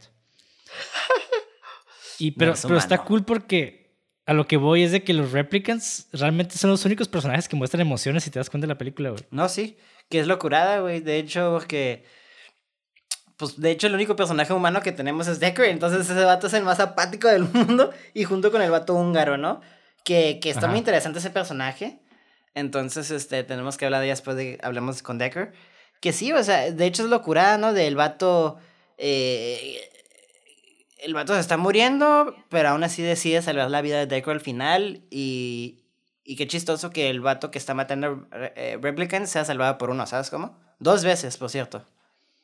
Sí, exactamente, güey. Sí, y, tiene, no sé, güey, tiene cosas muy curadas. Y dentro de esta, esos pequeños detalles, pues vemos más cosas todavía de... Por ejemplo, tenemos este tema de, de Dios y la humanidad. Sí. Que en sí la trama principal puede hasta verse como una reflexión moral sobre Dios y la humanidad. O sea, marcada dentro de este contexto de ciencia ficción, ¿no? Sí, sí, sí. En la película, los replicantes buscan a Eldon Tyrell, que es básicamente como este creador, este inventor de los replicants, pero casi, casi funge como una especie de dios, güey. Hasta vive en una pirámide. Sí, no, y de hecho, pues, es. El vato le dice, vengo a, a, conocer a mi creador, ¿sabes cómo? O sea, literalmente, no le dice Jesus, pero el creador, pues ya sabemos que es como Jesus, ¿no? Exacto. Y digo, en, en Egipto, cuando hicieron las pirámides, se cree que las pirámides se hicieron con la, con la intención de que el faraón o la realeza, como eran personas más cercanas a lo, a lo divino, esta pirámide les iba a ayudar a, alcanzar a los dioses. Entonces, está como muy cool que también le pusieran forma de pirámide a su, a su edificio. Y, y pues van estos replicants con la esperanza de conocer sus orígenes y vivir más, ¿no? Porque creo que nada más tienen cuatro años de vida. Simón. Y en la Biblia, los, los, humanos antiguos intentaron llegar a Dios para revelar su verdadera naturaleza y su propósito en la tierra. Y está bien loco, güey, porque, digo, hay muchas cosas que sacar de aquí, pero el Roy, el que es el, el, el réplica principal, que es el, el malo, el villano, y lo voy a decir entre comillas. Sí, porque, que es algo interesante también, y siempre lo he dicho, no siento que es como un villano, pero entraremos a detalles después. Sí, es, como un villano trágico. Villano en el sentido de que se pone al, protagonista, pero su posición radica en, sobre, en sobrevivir. Que curiosamente el sobrevivir es, una, es una, un elemento básico de la naturaleza humana. O sea, buscamos sobrevivir. Es porque estamos vivos que buscamos sobrevivir. Exactamente. Entonces, eh, Roy se terminó, digo, y hablando un poquito más de lo freudiano también, pues termina matando a su padre, que es Dios. Y este güey pues termina tomando y o, fungiendo este elemento, ¿no? Porque nosotros como humanos, digo, tenemos nuestros padres y siempre somos castrados. ¿Por qué? Eh, como niño te formas este lazo con la madre y el padre básicamente pone un hasta aquí para que eso es una forma de castración, para darte cuenta, para hacerte, hacerte saber que él es el, el hombre, el, el padre, y que tú eres su hijo. O sea, no... Es como esta, esta dialéctica. Entonces, el humano, para sobrellevar esta castración, básicamente se revela. Se revela pues, durante la, en la adolescencia para llegar a ser un adulto y volverse, entre comillas, su propio padre. En, en este caso, pues Roy pues, se enfrenta al portador de, hey, güey, pues tú dame más vida, o sea, nomás me diste pinches cuatro años. Y este güey pues le dice, no, pues no puedo porque haga lo que haga, tú ya tienes un virus que no se puede contrarrestar. Estás chingado, quieras hacer lo que quieras, básicamente le dice. Sí, o sea, haga lo que hagas, vas a morir. Entonces, este güey ya casi casi lo ve como que, pues tú ya no eres mi padre, o sea, ¿para qué te quiero como padre? Entonces le, le, le, aprieta los ojos, que incluso los ojos tienen un chingo de, de, peso en esta película. Sí, de hecho. Eh, que digo, está interpretación, pero no por nada al principio de la película vemos un ojo viendo la ciudad en llamas. Bueno, estas llamas en la ciudad. ¿Y cómo, y cómo identificas a los replicants a través de los ojos? Exacto. Y luego, pues el vato le aprieta los ojos a este güey. Eh, entonces, digo, ahí está, cada quien tiene su interpretación. De hecho, hasta también hay una frase, no, no lo sé en esta película, pero la belleza radica en los ojos de la persona, ¿no? Entonces, este. O los ojos son el alma del mundo también, de las personas, cosas así. Sí, porque también podemos hablar de. de, de, de no sé, los ojos. Cómo, cómo ver a través de los ojos de la humanidad y los ojos de Dios y demás. Entonces, para mí, los ojos de. especialmente de Roy. Eh, el vato yo siento que es muy, muy observador, ¿no? Yo siento que ese güey es como de esos vatos que ven todo a través de... de... O sea, miden mucho a las personas. Sí. Es como, yo lo siento, como esos güeyes como muy observadores, para ver como, a ver si este güey tiene honor o no, o si es un cobarde o no. Como que es muy, se, me hace un personaje muy analítico, a pesar de que el vato nunca se le ve analizando algo con, con, con diálogo. Ajá. nada más lo ves observando. Entonces, el güey cuando mata a, digamos, a Dios, a su padre, hay una escena donde el vato ve al cielo nocturno, que, que está en el ascensor, en el exterior de Terror Corp. Ah, ya. Sí, sí, sí. entonces, él está mirando las estrellas a través del cristal con una silenciosa expresión de sorpresa y confusión, como que, what the fuck. En la que se puede apreciar, según esto, eh, esto y esto yo no lo estoy diciendo ya, esta parte, esto lo encontré de que el vato se, ve, se le ve apreciando una figuración del dios griego Zeus, quien luego de pasar su juventud como ser humano, eh, Zeus ascendió al monte Olimpo para matar a su padre Cronos y reemplazarlo como nuevo dios. Entonces, eh, está como interesante ese pedo de, de, poner este paralelo, porque de cierta manera como que el güey termina... Mira, se me, acaba se me viene algo, se me viene algo a la mente para hacer un poquito más paralelos a Jesucristo y todo eso. Porque el vato se clava el, un tornillo en la mano, güey. Exactamente, güey. Y luego tiene una paloma blanca y el vato se muere para salvar a lo humano. Bueno, Exactamente, güey. Sí, Entonces, ahí está todo el, el, el, la temática religiosa o el tono eh, religioso que le quiere dar a. que le quiso dar a Billy Scott intencionalmente, ¿no? Sí, digo, no sé si fue intencional o no, pero tenemos todos esos elementos que pareciera que nos están queriendo decir que es eso. Pues, pues yo diría sí, porque también. Sí. porque mató al padre, pero lo que hace Dios es salvar a su hijo, entre comillas, ¿no? Ajá. Y vemos a Decker al final que el vato se va a caer. ¿Y qué es lo que hace este güey? Pues lo salva. O sea, ¿por qué lo salvaría si se va a morir? Simón. Entonces también hay muchas esas cosas de que, güey, o sea, salvó a este güey que casi casi es como su hijo, ¿no? Y digo, ahorita hablando de, ahorita vamos a hablar de si este güey es un replicante o no. Yo hasta me quedo pensando, a lo mejor, ¿qué tal si este güey se dio cuenta que era un replicante este vato? O tal vez se, se la figuró. Quién sabe, ¿no? Como que estaría interesante saber esa, esa dinámica. Sí, sí, sí, sí. Y, Porque también puede ser un modelo más nuevo, como lo que, eh, como porque pues sí estaría chistoso que para cazar un replicant usen un replicant, ¿sabes cómo? Como lo que pues hacen en Blade Runner eh, la, 2. Sí. Entonces, bueno, ya, si ya viste Blade Runner 2, creo que ya sabes que Decker no es un replicant. Bueno, de hecho, eh, hay teorías de que sí es replicant todavía. Ok. Pero es un, lo que pasa es de que, digo, hablamos de estos replicants que son el Nexus 6. Ajá. Que el, Nexus, 6 Mm, no, incluso puede ser antes. El peor del Nexus 6 es de que estos, estos eh, androides están mejorados. Ajá. Como para. para en, todas sus habilidades son como más inteligentes, más fuertes y la chingada. Pero lo que tienen es de que hay como un pequeño glitch ahí en su, en su programación biológica, digamos, de que empiezan a tener sentimientos. Entonces lo que hicieron es contrarrestar esto, haciéndolos que, se, que no tuvieran tanta vida. O sea, darles cuatro años. Pero lo que a mí me hace pensar es de que si hay un Nexus 6, tuvo que haber un Nexus 5, un Nexus 4, otras versiones donde no eran tan perfectos que no, no les pusieron esta traba, ¿no?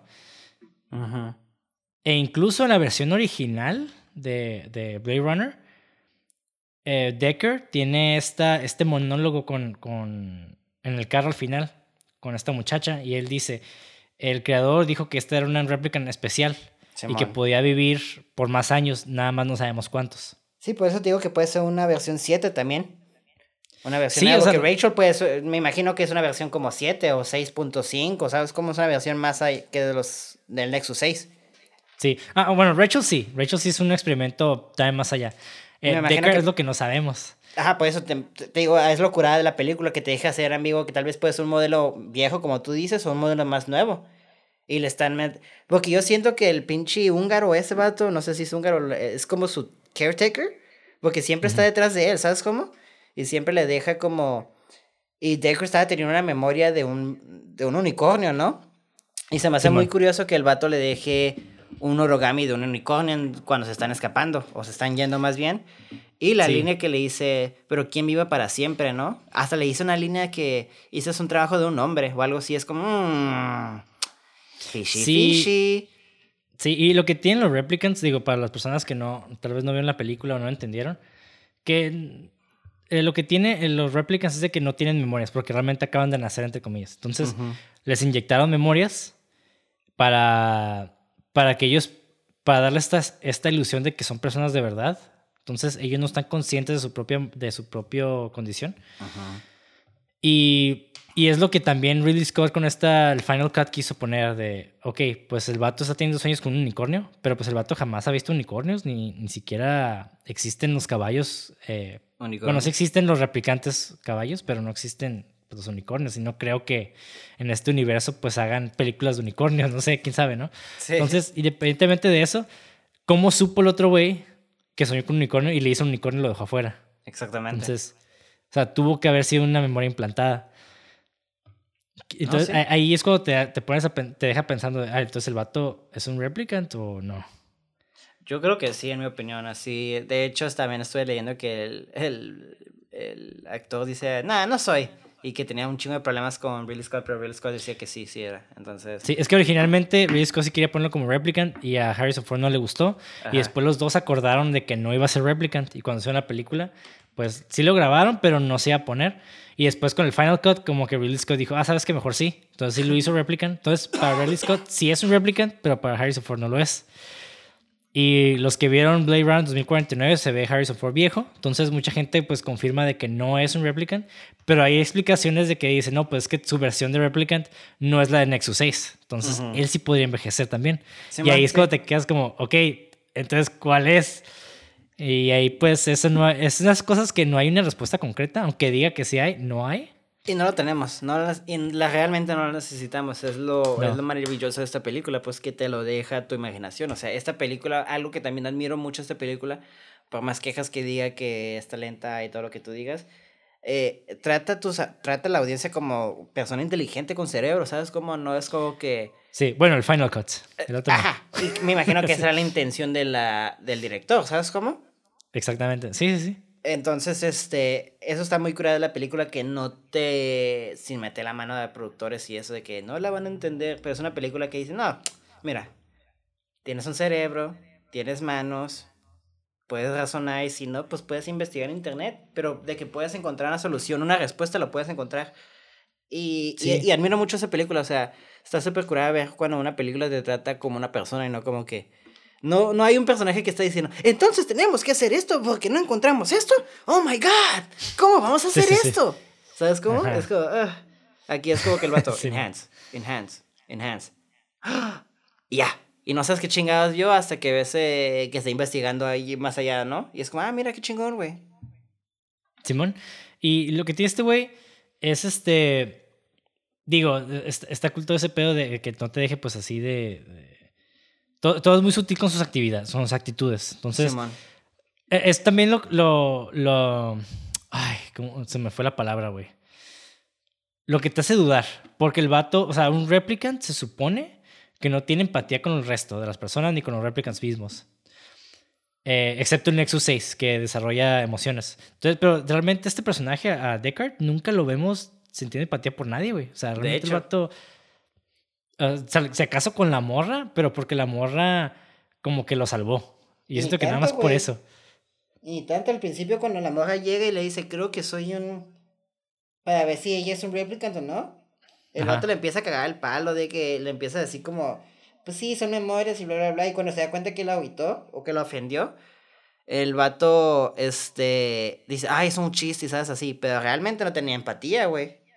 No, o sea, el vato no, no se ve como que eh, se preocupe tanto. Creo que nada más lo vemos hasta el final, cuando tiene esta batalla con, con Batty, Batty, que es el, el, güero.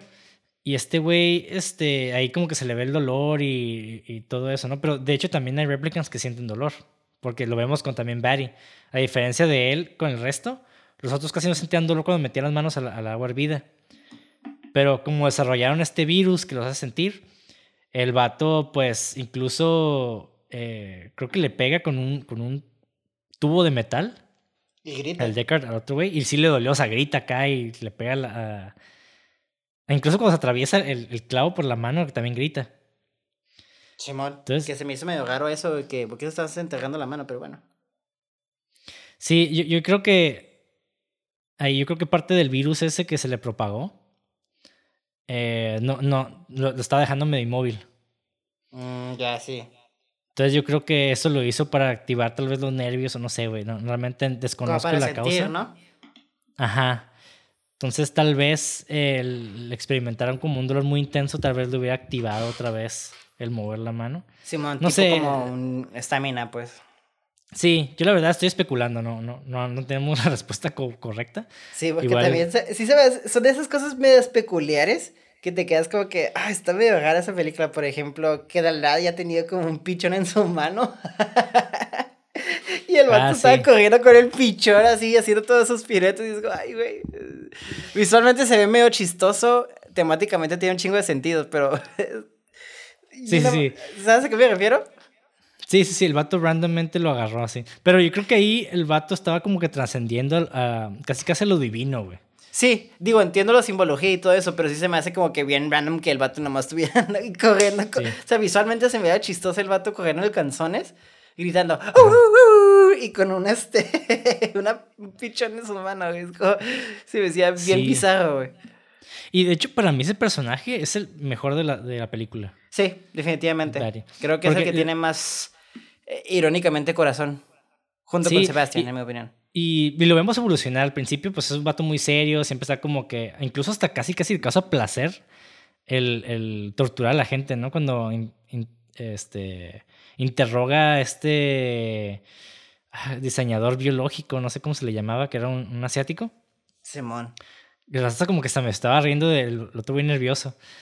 Y luego también cuando va a matar a- al dios, digamos, a su padre, y luego mata al, al Sebastian, también como que no lo vemos mucho, muy preocupado, no sé. Pero está bien perro porque cuando va a la casa como que empezamos a ver esos cambios. El vato llega y como que se preocupa, va con la, la morra y la besa a su cuerpo muerto. Y luego grita, aúlla. Y, y siento que esos momentos, ese momento fue como catártico para ese, ese replicant. Siento que fue su transformación de. De. de replicant humano. No sé si me explico, güey. No, sí, sí, sí. Eh, Es que se me hizo muy chingón a mí, de hecho, porque. Para mí, para empezar, uno está bien terrorífico esa pinche escena, la neta, güey. Solo imagínate un cabrón corriendo en calzones, gritándote y siguiéndote, Sí, torturándote. O sea, ya es, es algo te- muy horrible, la neta. Sí, Pero a la vez, creepy ¿entiendes el... ¿Mande? Digo, está bien creepy esa madre que te Sí, no, o sea, sí así, está güey. bien culero, güey. Sí, de paniqué, esa escena me, me puso, me quedé a la verga, güey, o sea, qué chingón. De, yo sentí que se volvió una película de terror en ese momento. Y digo, que está Órale, cool. ok. Eh, Es que sí se volvió una, bueno, en mi opinión sí se volvió una película de terror, pues. Me recordó mucho como a ciertos aspectos de Alien, ¿sabes cómo? Sí, sí, sí. Entonces, este, pero a la vez se, se estaba convirtiendo como en un monstruo, por así decirlo, pero a la vez se estaba convirtiendo en un humano, porque el vato estaba sufriendo, lo estaba haciendo para que el vato sintiera como su dolor, o sea, lo estaba haciendo, no sentí que lo hacía nada más por placer, que en parte sí, pero también sentí que estaba queriéndoles mostrar una lección o darle una lección más que nada, ¿sabes cómo? Sí, güey. no sé, es un personaje muy, Muy rico. muy interesante. Sí, muy rico, muy interesante porque te, te, te da muchas incógnitas de, ay, güey, qué pedo, o sea, qué pedo con este güey, porque está haciendo lo que está haciendo. Sí, sí, sí. Y creo que el vato llegó en un punto donde se, se, fue, se fue completamente al oíd, ¿no? De, güey, es mi instinto, así voy a, salvajemente voy a, a lidiar con esto, ¿no? Porque el vato era un soldado, de hecho, ¿no? Su réplica era un modelo de soldado o algo así. Sí, ajá, exactamente, pero también, no sé, el güey siento que tuvo como tres evoluciones ahí en ese, en ese eh, bueno, no, no tres, pero dos, ¿no? Pasando de replicante a humano y después de humano como una especie de dios. Eh, y digo, pequeño fun fact, digo, antes de, seguir, ¿por qué salva a este güey? El actor, eh, Rutger Hauer. Este güey se le ocurrieron todas estas ideas ingeniosas para ese personaje. O sea, realmente el vato el que agarra la que crece Paloma, Paloma fue su, fue su idea. También improvisó la línea de todos esos momentos se perderán en el tiempo, como lágrimas en la lluvia. Y, y no sé, se, me hace cool como el, el actor realmente se invirtió su, no sé, su pasión ahora sí que en este personaje. Su tiempo. Porque sí, o sea, sí, güey, o sea, tiene un chingo de, digo, no tuvo tantos diálogos, pero, bueno, sí tuvo una madre, ¿no? Pero yo creo que a diferencia de Decker, no tuvo tanto protagonismo y aún así como que siento que lo, lo opacó una madre, güey. Me, me, gustó un chingo ese personaje, güey. Sí, no, a mí también me gustó un chingo, me sorprendió mucho lo, para mí, lo buen escrito que está, porque sí siento que está bien escrito. Para mí, él es el que tiene el mejor arco negativo junto con Decker. Yo sí considero lo que le pasa a él como un arco negativo. A Decker sí es, creo que es como más sutil, si es que entiendes lo del origami. Si no, esa madre, ajá. Si no, pues pues no, ¿sabes cómo? Pero sí, güey, esta película, te digo, me sorprende mucho lo, lo peculiar que está, güey, porque sí tiene un ritmo muy raro, pero tiene mucha sustancia. Y, y hasta me atrevería a decir que cada frame la puedes quitar de la película y usarla como un screenshot o una pintura, ¿sabes cómo está preciosa esta película? No mames, güey. Bien, machín. Digo, a ver, vayamos a, a por qué el Replicant salva a Deckard. ¿Por qué el Batty salva a este güey? Porque realmente lo estaba persiguiendo y uno, uno intuiría que, ah, pues lo va a matar, güey. O sea, lo está persiguiendo para matarlo, güey.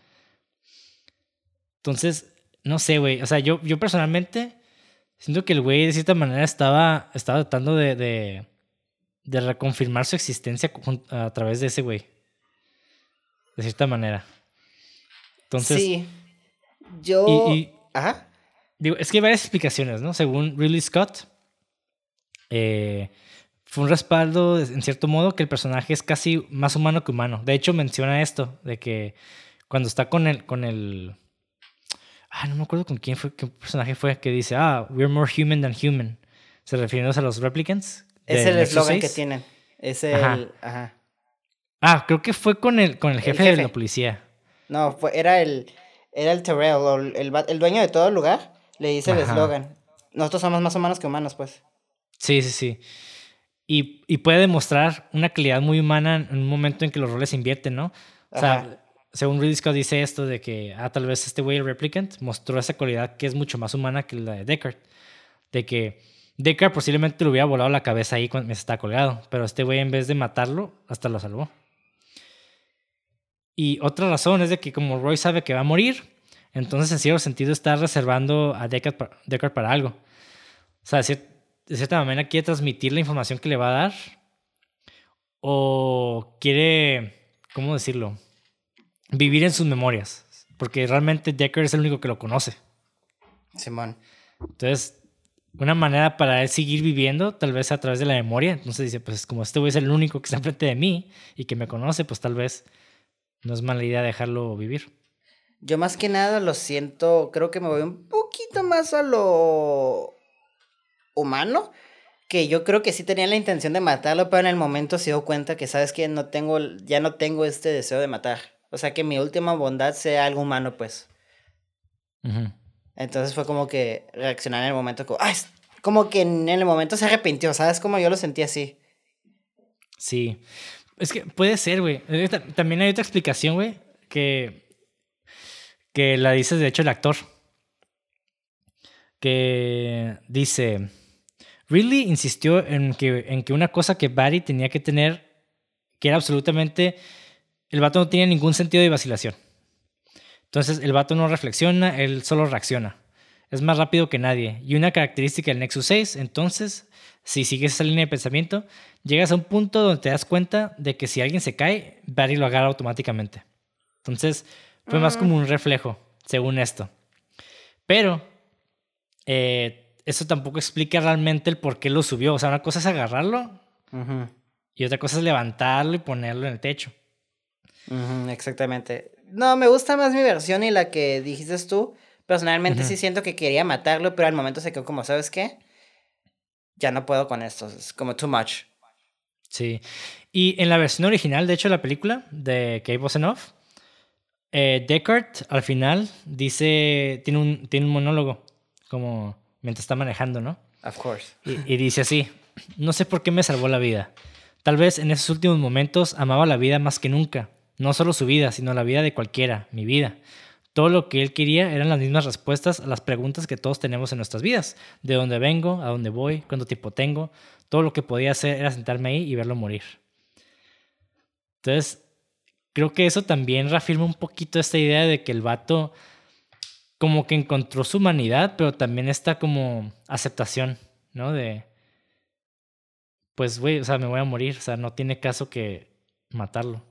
Sí, es, sí, yo concuerdo con eso, con ese diálogo creo que nos dice la respuesta de que realmente el vato se da cuenta que qué tan apreciado es la vida, ¿sabes? Como, porque nadie sabe lo que tiene hasta que lo pierde, ¿no? Y el vato se está dando cuenta que lo está perdiendo y ver como al Decker todo patético sufriendo de, ah, voy a morir, voy a morir, es como que, así me veo, así, y se da cuenta, porque también siento que le está dando una lección porque le dice, es muy, ahora te das cuenta lo que es vivir en miedo, ¿sabes cómo?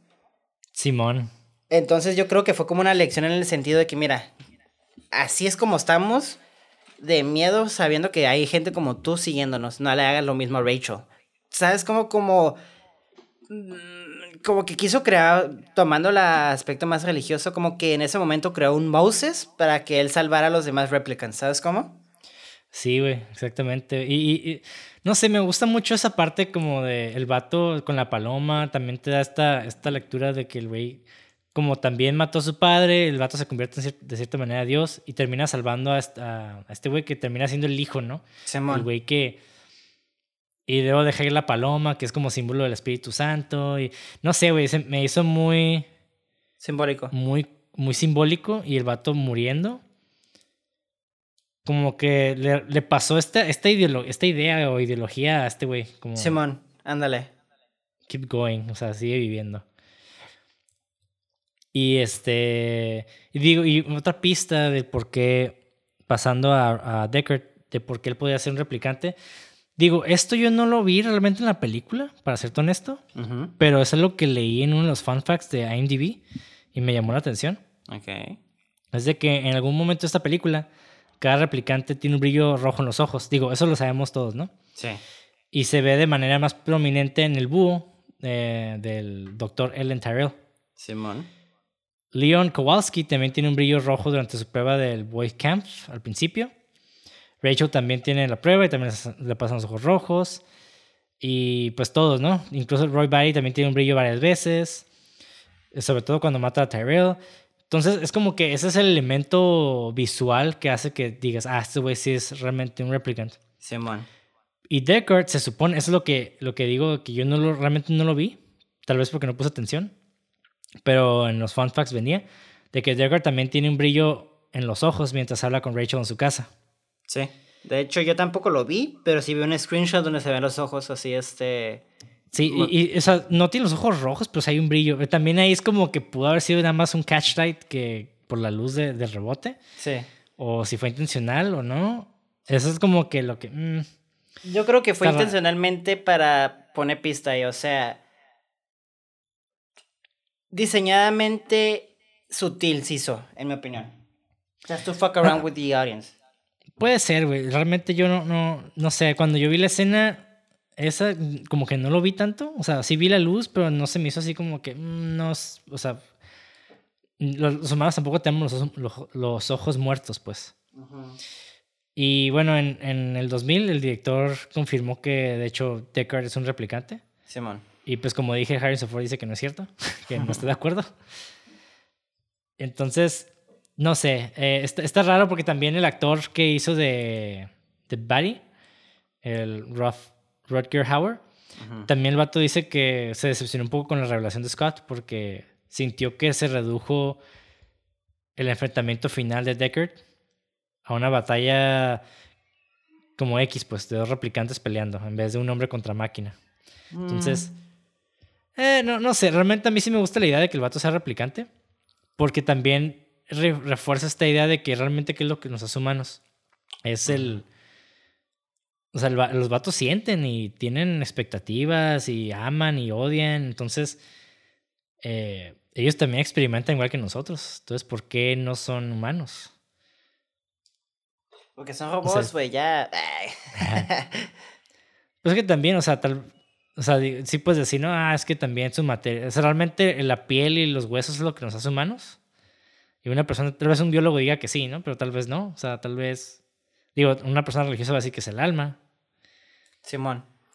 que sí, que es lo curado de esa película, ¿no? Que te lo deja, ah, pues la respuesta ahí. No necesariamente te lo da, pero sí te deja como que la neta. Con que tú te sientas humano, creo que ya es lo más humano que puedes hacer, ¿sabes cómo? Sí, yo también estoy de acuerdo, güey. Incluso un neurólogo puede decir, ¿no? Que el cerebro es lo que hace que sintamos, pensamos. Entonces, nosotros somos el cerebro y el cuerpo es el puro transporte. Exactamente. Sí, porque también sin cerebro, pues no somos. Está, raro, güey. O sea, realmente ese tipo de películas me gustan un chingo porque si nos replantean esto y nos hace pensar acerca de la identidad y de cómo nosotros pues nos percibimos. Y, no sé, está, está muy, muy, muy, muy chingón, güey. Sí, concuerdo contigo totalmente. Y. Ah, no sé, ¿qué más podemos hablar de esa película? Es que creo que hay muchas cosas muy existenciales, ¿no? Estaba viendo un... Eh, a veces me gusta ver análisis de otras personas, de las películas de las que hablamos.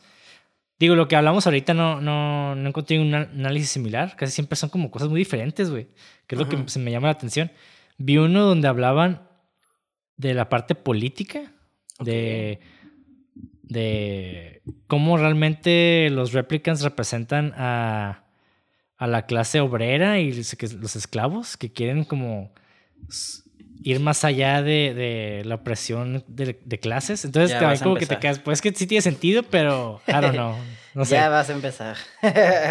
sí, no, no, no, pero es lo que me refiero. O sea, yo no lo dije, o sea, lo vi, me quedé, ah, pues puede ser, pero personalmente yo no lo vi tan evidente como en Robocop, por ejemplo. No, claro. Sí, porque tampoco no creo que fue la intención de Brave Runner, sino es como porque sí siento que se nota y se ve y se siente, pero creo que no es tan obvio como Robocop porque es más sátira y creo que cuando haces sátira tienes que ser mucho más obvio. Sí. Y aquí es como, como tú dices, más sutil, nomás es como, pues si lo ves, lo ves y si no, pues no. Y pues si no, también le puedes dar tu interpretación y X. Entonces yo sí siento que en parte sí hay muchos aspectos social, porque también habla de como de los esclavos y todo eso, ¿sabes? Como entonces, I to see it. Sí, sí, sí, o sea, sí están ahí, pero yo creo que lo hizo más como con, con el sentido de no trata de esto, pero está ahí porque es, es eh, consecuencial. Ajá. Ajá, es como que así es el universo que estamos viviendo y pues cómo lo puedo hacer peor para presentar un mundo distópico, pues así. Entonces, más que una crítica, yo siento que es como una extensión de esta idea. Sí. Pero no siento que sea la idea. No, concuerdo contigo. Entonces, digo, cada quien le da interpretación. Estará interesante que, digo, los, que nos están escuchando nos dieran su propia interpretación o una interpretación de alguien que vio la película un poquito más interesante o diferente en los comentarios. Igual si lo pueden poner, pues estaría curada también leerlo. Eh, yo me voy más con la idea esta como de, de relación humano-dios. Porque también, y, y cómo nosotros nos percibimos, ¿no? O sea, como, como humanidad.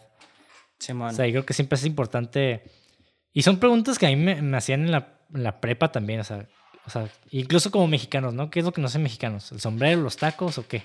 o, sea, porque, o sea, haber nacido nada más aquí, o sea, si tú hubieras nacido en Estados Unidos y vienes para acá y vives toda tu vida acá, ¿te hace realmente estadounidense? O sea, no, está, está raro, ¿no? Como que... Simón, como estas convenciones... pues. Sí, hay como muchas ramas en estas, en estas convenciones que, que no, no, nada es tan concreto, o sea, dependiendo del, punto de vista que tengas, o sea, desde el punto de vista antropológico, antropológico cultural, psicológico, eh, científico. O sea, hay muchas cosas de que te pueden dar una explicación de, de nuestra identidad, pero al mismo tiempo son todas y, y, no es ninguna en específico. Entonces, casi, casi cada quien crea su propia persona, güey. Pues sí, ajá. Es como lo dije, lo que tú te, con lo que tú te sientas cómodo y lo que te haga sentir mejor. Sí, pero también está interesante, o sea, la validación de la identidad también radica en cómo mm, la, el, lo externo nos, nos valida. Nos valida, ajá. Entonces yo no puedo decir, ah, es que yo soy, eh, soy un robot, porque yo me identifico como robot. Pero si la sociedad no me ve como robot, pues la neta eres un robot. Pues sí. ¿Y por qué, por qué te tendría, no? O sea, también ahí yo, por ejemplo. es, que también te puede valer verga, pero por ejemplo, yo puedo decir que soy un doctor. Pero pues también hay como, hay como ciertos elementos que te hacen decir que eres un doctor. no nomás porque tú creas que eres un doctor y lo digas, vas a ser un doctor. O sea, tienes que caminar por el camino del doctor para ser un doctor y que te validen como tal. Sí, yo creo que un replicant, un replicant, como no es validado como ser humano, pues lo quieren matar. Entonces, hasta cierto punto, una manera muy, muy, este... Intensa. Ah, abstracta, no, diría abstracta, de que es, es el ser humano tratando de ser validado por otros y cómo lo que no se valida, pues trata el... Cómo lo que no es reconocido como el status quo trata de eliminar estas incongruencias eh, de la identidad, ¿no? Porque también te puedes pensar, ¿por qué la gente está tan invertida en desacreditar a los homosexuales, por ejemplo? o sea, ¿qué, ¿qué, te importa, güey? O sea, ¿sí me explico? Sí, ya. O sea, ¿por qué? Y es porque es algo extraño que no conocemos, bueno, más bien que los, eh, ciertas personas, ciertas generaciones no conocen, es extraño, no va con sus ideologías, entonces como que lo, lo tratan de, no, como esto, este elemento no forma parte de mi mundo, de lo que mi Dios dice, debe ser eliminado, porque no, no concuerda con lo que yo tengo en la cabeza. Entonces, los replicants de cierta manera es eso. O sea, es esos güeyes tratando de encontrar validación en un mundo donde no, son, no los reconoce como humanos. Entonces, no sé, güey, está, está muy cool, güey, está muy cool. Pero bueno. y pues técnicamente, pues ya hablamos un poquito de de toda esta creación del mundo. O sea, para mí la cinematografía, la, para mí el color, güey, el color de esta película fue ah, exquisito, güey. Exquisito. ¿Tú qué opinas, güey? Pues para mí, güey, la cinematografía es lo que más rescato de esta película. Digo, no es como que lo demás está mierda, ¿no? Pero creo que es para mí lo que más me atrapó. Y porque con eso creó todo el mundo y la neta pues ves Akira y ves Blade Runner, ¿no? Ves este Matrix y ves Blade Runner hasta cierto punto. Ves todas estas películas sci-fi, como dije. Es imposible ver una película de sci-fi y no ver un poco de Blade Runner, ¿sabes cómo? Sí, güey. Exactamente. Para mí Blade Runner sí fue como... Eh, el Ridley Scott sí le metió acá el, level up a la ciencia ficción. Así como que... Simón. Fuimos de películas... Porque incluso Total Recall...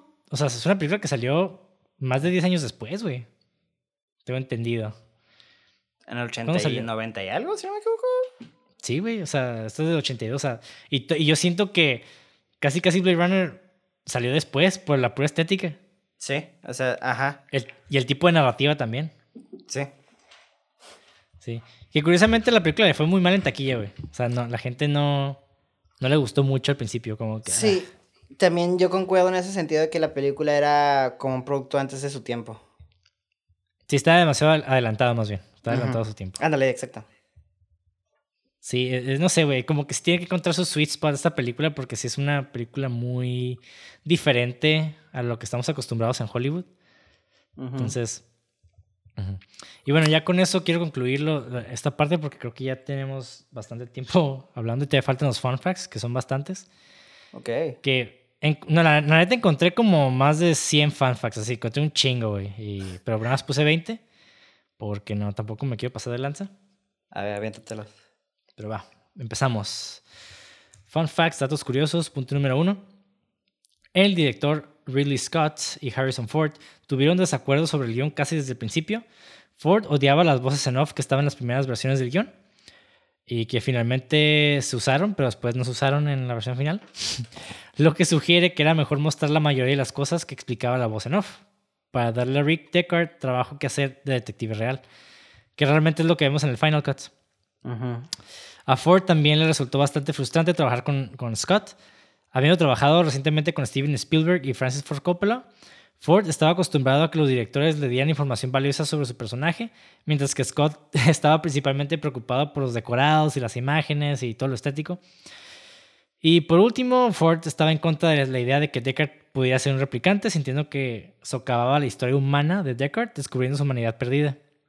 Y ah. según Ford, Ridley Scott y él acordaron antes de grabar que Deckard no era un replicante, pero luego Scott fue y grabó para dar a entender que podría hacerlo, y lo que decepcionó mucho a tanto a, Harrison Ford como a Howard. Entonces, ahí empezamos a ver los problemas que tuvieron los dos güeyes. Punto número dos, el estudio no estaba contento con el final original donde Rick Deckard mira la pieza de origami y deja su edificio con Rachel. El final del montaje teatral estadounidense, con la voz en off de Deckard sobre Rachel, utilizó imágenes de helicópteros sobrantes de la escena inicial de Resplandor, The Shining. De hecho, se contactó a Stanley Kubrick para esto y Stanley Kubrick, siendo fanático de la película de, de Alien, Felizmente la regaló con la condición de que solo se usaran tomas que él no había usado en The Shining. Y dado que había un chingo de, de, footage, o sea, de, de imágenes, esto no fue un problema. Entonces, en el final teatral podemos ver eh, grabaciones de The Shining, güey. Qué chingón, güey. Punto número 3. El director Ridley Scott y el director de fotografía Jordan Cronenweth lograron el famoso efecto de los ojos brillantes utilizando una técnica inventada por, Fritz Lang conocida como el proceso Schaffman, Schaftan, que básicamente la luz rebota en los ojos de los actores y actrices desde un trozo de vidrio semiespejado montado en un ángulo de 45 grados con respecto a la cámara. ¿Mm? Punto número 4. Eh, alrededor del minuto 38 Después de que Priest conoce por, primera vez a Sebastian, ella huye de él y se mete en su auto, rompiendo la ventana con el codo sin querer. Ah. Como, que, como que se resbala. Y este, este fue un error genuino causado por un resbalón de Hannah, con el suelo mojado. Y el vidrio no era de tipo de vidrio que se rompiera, sino era vidrio real. Oh. Y de hecho, ella, la actriz, se fisuró el codo en ocho lugares. Y hasta la fecha todavía tiene la cicatriz del accidente como se puede ver en, el documental de la película. Ouch. Sí. Punto número 5. El director Ridley Scott considera que esta película es probablemente la más personal y completa para él. Punto número 6. Según la biografía de Rutger Hauer, el actor del villano, el enfrentamiento final entre Rick Deckard y Roy Batty iba a ser una pelea en un, gimnasio, en un viejo gimnasio, utilizando artes marciales como el kung fu o algo similar. A Howard no le gustó la idea, dijo que era demasiado Bruce Lee. Y aparte, pues él no sabía Kung Fu, ¿no? Y afirma, y afirma haber tenido la idea de que Batty persiguiera a Deckard. Ok, I like that. Punto número 7. Joanna Cassidy estaba cómoda con la serpiente alrededor de su cuello porque era su mascota. Y era una pitón birmana llamada Darling. Entonces, esa actriz sí era su mascota, güey, de verdad. Llegando props. Punto número 8. Philip K. Dick, el escritor de la novela, aprobó personalmente a Roger Howard y lo describió, y cito, el perfecto Batty frío, ario e impecable. Sí. De hecho, bueno, ahorita voy a decir el fun fact. Punto número 9. Después de que Philip K. Dick diera, viera a Harrison Ford como Rick Deckard en el set, Dick declaró, y cito, ha sido más Deckard de lo que había imaginado. Ha sido increíble. Deckard existe, así como. Bien emocionado el vato. Qué cute. Sí. Punto número 10. Aunque Philip Dick vio solo los primeros 20 minutos de la película antes de su muerte, porque él murió el 2 de marzo de 1982. O sea, el mismo año de la película que salió. Ajá. Él quedó muy impresionado y Paul Salmon lo citó diciendo: Era mi propio mundo interior y lo captaron perfectamente. Wow. Sin embargo, ni el director Ridley Scott ni el guionista David Webb habían leído la novela de Dick. Solo lo hizo Hampton Fancher, el guionista original. Y al volver, al volver a escribir el guion, David Webb le preguntó al director, Scott, si debería leer el libro. Y Scott le dijo, no te molestes, ya que el, ya que el espíritu del libro ya estaba en el borrador original y que y ellos hasta la fecha no, lo han leído. Bueno, la novela. Qué huevones, güey. Qué huevos, digo. Sí, güey. Punto número 11. Ridley Scott eligió a Rutger Hauer para el papel de Roy Batty sin conocerlo.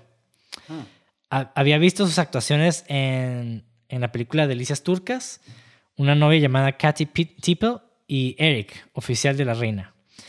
Y quedó tan impresionado que lo contrató de inmediato. Sin embargo, para su primer encuentro, el actor Howard decidió hacerle una broma al director y apareció con enormes gafas de sol verdes, pantalones de satín, rosa y un suéter blanco con la imagen de un zorro en la frente. En el frente, perdón. Y según la ejecutiva de producción Catherine Haver, cuando Scott vio Howard, literalmente se puso pálido. Como que el güey se arrepintió así como que, what the fuck.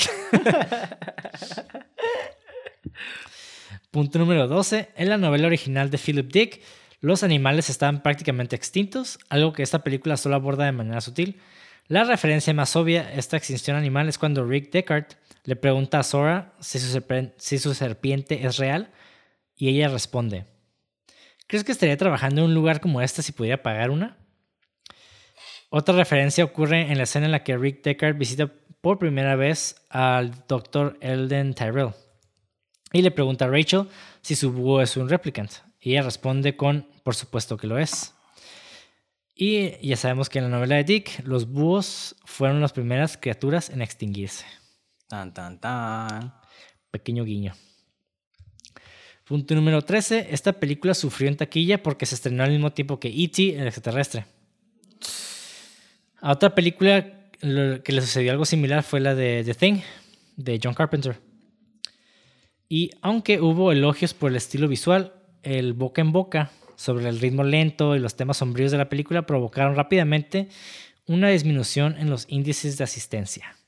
Y posteriormente ambas películas alcanzaron el estatus de culto y pues recibieron elogios de la crítica, pero fue mucho tiempo después. Tragedia. Sí, güey. Punto número 14, cuando Deckard impide que Rachel siga de su, salga de su departamento, él la aleja de él la expresión de dolor y conmoción en el rostro de la actriz era real. Sean Young dijo que Harrison Ford tuvo dificultades para interpretar esa escena con ella y la había presionado demasiado.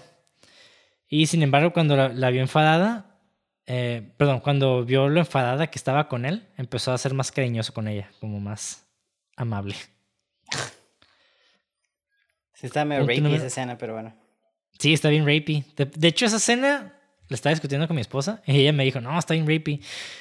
Pero yo lo que vi, un pequeño paréntesis ahí, me, de hecho esa escena me gustó bastante, no en el sentido de lo rapey, sino yo siento que eh, la actriz, creo que no hablamos de ese personaje, pero yo siento que ese personaje al descubrir que, era, que era Replicant, como que hay una especie de, de self-hatred, como este odio hacia ti mismo por no, no ser humano, ¿no? Entonces yo creo que el vato, más que, más que rapey, creo que le está obligando a decir como de que tú también mereces amar a un humano. O sea, no solamente. No, no, no porque, porque es réplica, nada más no puedes amar. Simón. Sí, yo también entendí eso, pero sí está. Eh, sí, pues se, siente como muy rapey por cómo la agarra y por lo que le dice. Tiesto. Tiesto, dilo. pero, dilo que me quieres. Y es como. ¡Ah! Sí, pero yo siento que el vato percibió que ella quería eso y que quería decir eso. Pero esto no aplica en la vida real, o sea, no hagan eso. No, obviamente. esto, solo funciona en la película. Jesus Christ. Sí. Punto número 15. Se contrató a una gimnasta como doble de acción para Daryl Hannah en la escena en la que Priest ataca a Rick Deckard. Pero el director Ridley Scott ensayó la escena tantas veces que cuando estaban listos para grabarla, ella estaba demasiado cansada para hacer algo. Y la escena fue filmada con un gimnasta masculino que había podido localizar durante la pausa del almuerzo wow. Punto número 16. Originalmente, Roy Batty iba a tener un largo monólogo justo antes de su muerte, según lo escrito por David Webb Peoples. Roger Hauer sintió que el texto era demasiado técnico y no tenía relación con la película y se refería a lugares con los que la audiencia realmente no estaría familiarizada. Y pues esto no ayudó a crear ningún impacto dramático en la escena. Y la noche anterior a la filmación, sin el conocimiento del director, Howard eliminó gran parte del monólogo, mantuvo las partes que le gustaban y luego agregó las, las dos últimas líneas de todos esos momentos se perderán en el tiempo como lágrimas en la lluvia. Es hora de morir. Y después de que terminaron de filmar la escena con la versión de Howard, los miembros del crew aplaudieron y algunos de ellos incluso lloraron. No te voy a mentir, se me hace bien cheesy esa línea. Y porque al final el vato como que sonríe. y me quedé, yeah, I know this is cheesy, but um, it's some good shit. Como que, ay. Se, te hace, fíjate que a mí me gustó un chingo ese, ese, ese diálogo, güey. Está chingona, no está mala. Pero sí está cheesy, ¿sabes cómo? Porque la música está como bueno, No sé, yo, bueno, tal vez por la música, pero en sí, en mí no se me hace cheesy la frase, güey. No, es que creo que el actor como que sonríe, como que dijo, ah, como que el vato sonríe como, como una última sonrisa de antes de morir, pero para mí el actor siento que sonríe como que, yeah, I said some deep shit. ¿Sabes cómo? pues tal vez, no sé, güey, a mí me, me encantó esa escena, yo creo que es mi escena favorita, de hecho. Pero no sé, a mí no se me hizo cheesy, güey. Pero bueno. Punto número 17. La prueba Boyd Camp proviene de un artículo de 1951 del matemático de Cambridge, Alan Turing, en el que propuso una prueba llamada, y cito, el juego de la imitación, que finalmente podría resolver el problema de la inteligencia artificial. Su historia fue contada en la película The Imitation Game. Entonces, si quieren saber más, pueden ver, si quieren saber más, pueden ver esa película. The Imitation, The Imitation Game. Punto número 18. Harrison Ford cita esta película como una de las más frustrantes que jamás haya hecho. En parte porque el rodaje fue muy agotador y los cambios en la postproducción que estaban destinados a ayudar a las posibilidades de, esta película en taquilla no lo hicieron. Tampoco se llevaba bien con el director y según el productor Alan, Alan Ladd Jr. en el libro Future Noir The Making of Blade Runner, en un momento Ford y Scott nos hablaban y esto es lo que dice Alan Ladd. Dice, al final del rodaje, Ford estaba listo para matar a Ridley. Realmente, realmente lo habría agarrado a golpes si no lo hubieran convencido de no hacerlo. Entonces, ajá, pues está bien intenso acá el, el, el beef entre esos dos vatos. No mames. Punto número 19. Ridley Scott y el productor Michael Dealey fueron despedidos brevemente de la producción poco después de que terminara la fotografía principal. Debido a que esta película se había excedido en el presupuesto, los productores ejecutivos Jerry Perenchio y Bud Yorkin de Tandem Productions intervinieron, despidieron a Scott y Dilly y se hicieron cargo de la edición de esta película. Mm. Y aunque volvieron a contratar a Scott y Dilly, eh, los productores mantuvieron el control artístico. Después de dos preestrenos desastrosos de la primera versión y que la audiencia afirmaba que era difícil de entender, Yorkin y Perenchio decidieron a, grabar una voz en off sobre, el, sobre explicativa y agregaron un final feliz. Eh, Ridley Scott también había reconocido los problemas de la película y no estaba en contra de la idea de una voz en off, pero quería una voz en off con Deckard reflexionando más filosóficamente sobre las implicaciones de sus acciones, no tanto sobre explicativas. Jorkin y Perenchio, sin embargo, querían una voz en off en la que Deckard explicara literalmente aspectos de esta película a la audiencia. Entonces, por eso eh, la versión original está medio pendejona. Jesus. Y también tengo entendido, digo, esto no, no, no sé porque no, no lo encontré, pero yo me acuerdo haber oído de que Harrison Ford hizo la voz en off hasta ridículamente falsa para que no la pusieran. Y entonces por eso la, la versión original se, se, oye medio raro, según sí. Fíjate que sí tiene un tonito raro, ¿eh? Sí, sí, sí. O sea, el vato como que le hizo mal adrede para que no la podían poner, pero la pusieron de todas maneras. Según. Interesante. Sí. Y bueno, último punto, punto número 20. En la historia, el personaje Roy Batty se conectó por, primera vez en el 2016 y murió en el 2019. Curiosamente, el actor Rodger Howard fallecería también en el 2019. Mm. Entonces, el personaje y el actor murieron en el mismo año. Qué loco, güey. Sí, güey. Y bueno, con esto finalizamos el episodio número 65 de Blade Runner, película dirigida por Ridley Scott y protagonizada por Harrison Ford. Por favor, díganos qué les pareció este episodio, esta película. Déjenos sus comentarios, otras cosas que no mencionamos que pudieran ser importantes. Su opinión personal de la película, tal vez. Y ya saben, denle like, suscríbanse, síganos en redes sociales como cine666.mpg. A mí me pueden encontrar como Monty de André y Monty de Foro. ¿Y a ti, Mauricio, cómo te encontramos? Como Levago y en bajo al final. Y doble G. Eh, y doble. Muy bien. Igualmente les vamos a dejar los nombres, los nombres de los usuarios en la descripción del video de YouTube, junto con un link de donaciones para que nos apoyen. Ya saben, este podcast es autosustentado. Lo hacemos por gusto. Y pues ya saben, sigan viendo películas, suscríbanse, denle like, compartan hablen a sus amigos y amigas de, nuestro podcast, vean películas, la a Felipe Negro y adiós.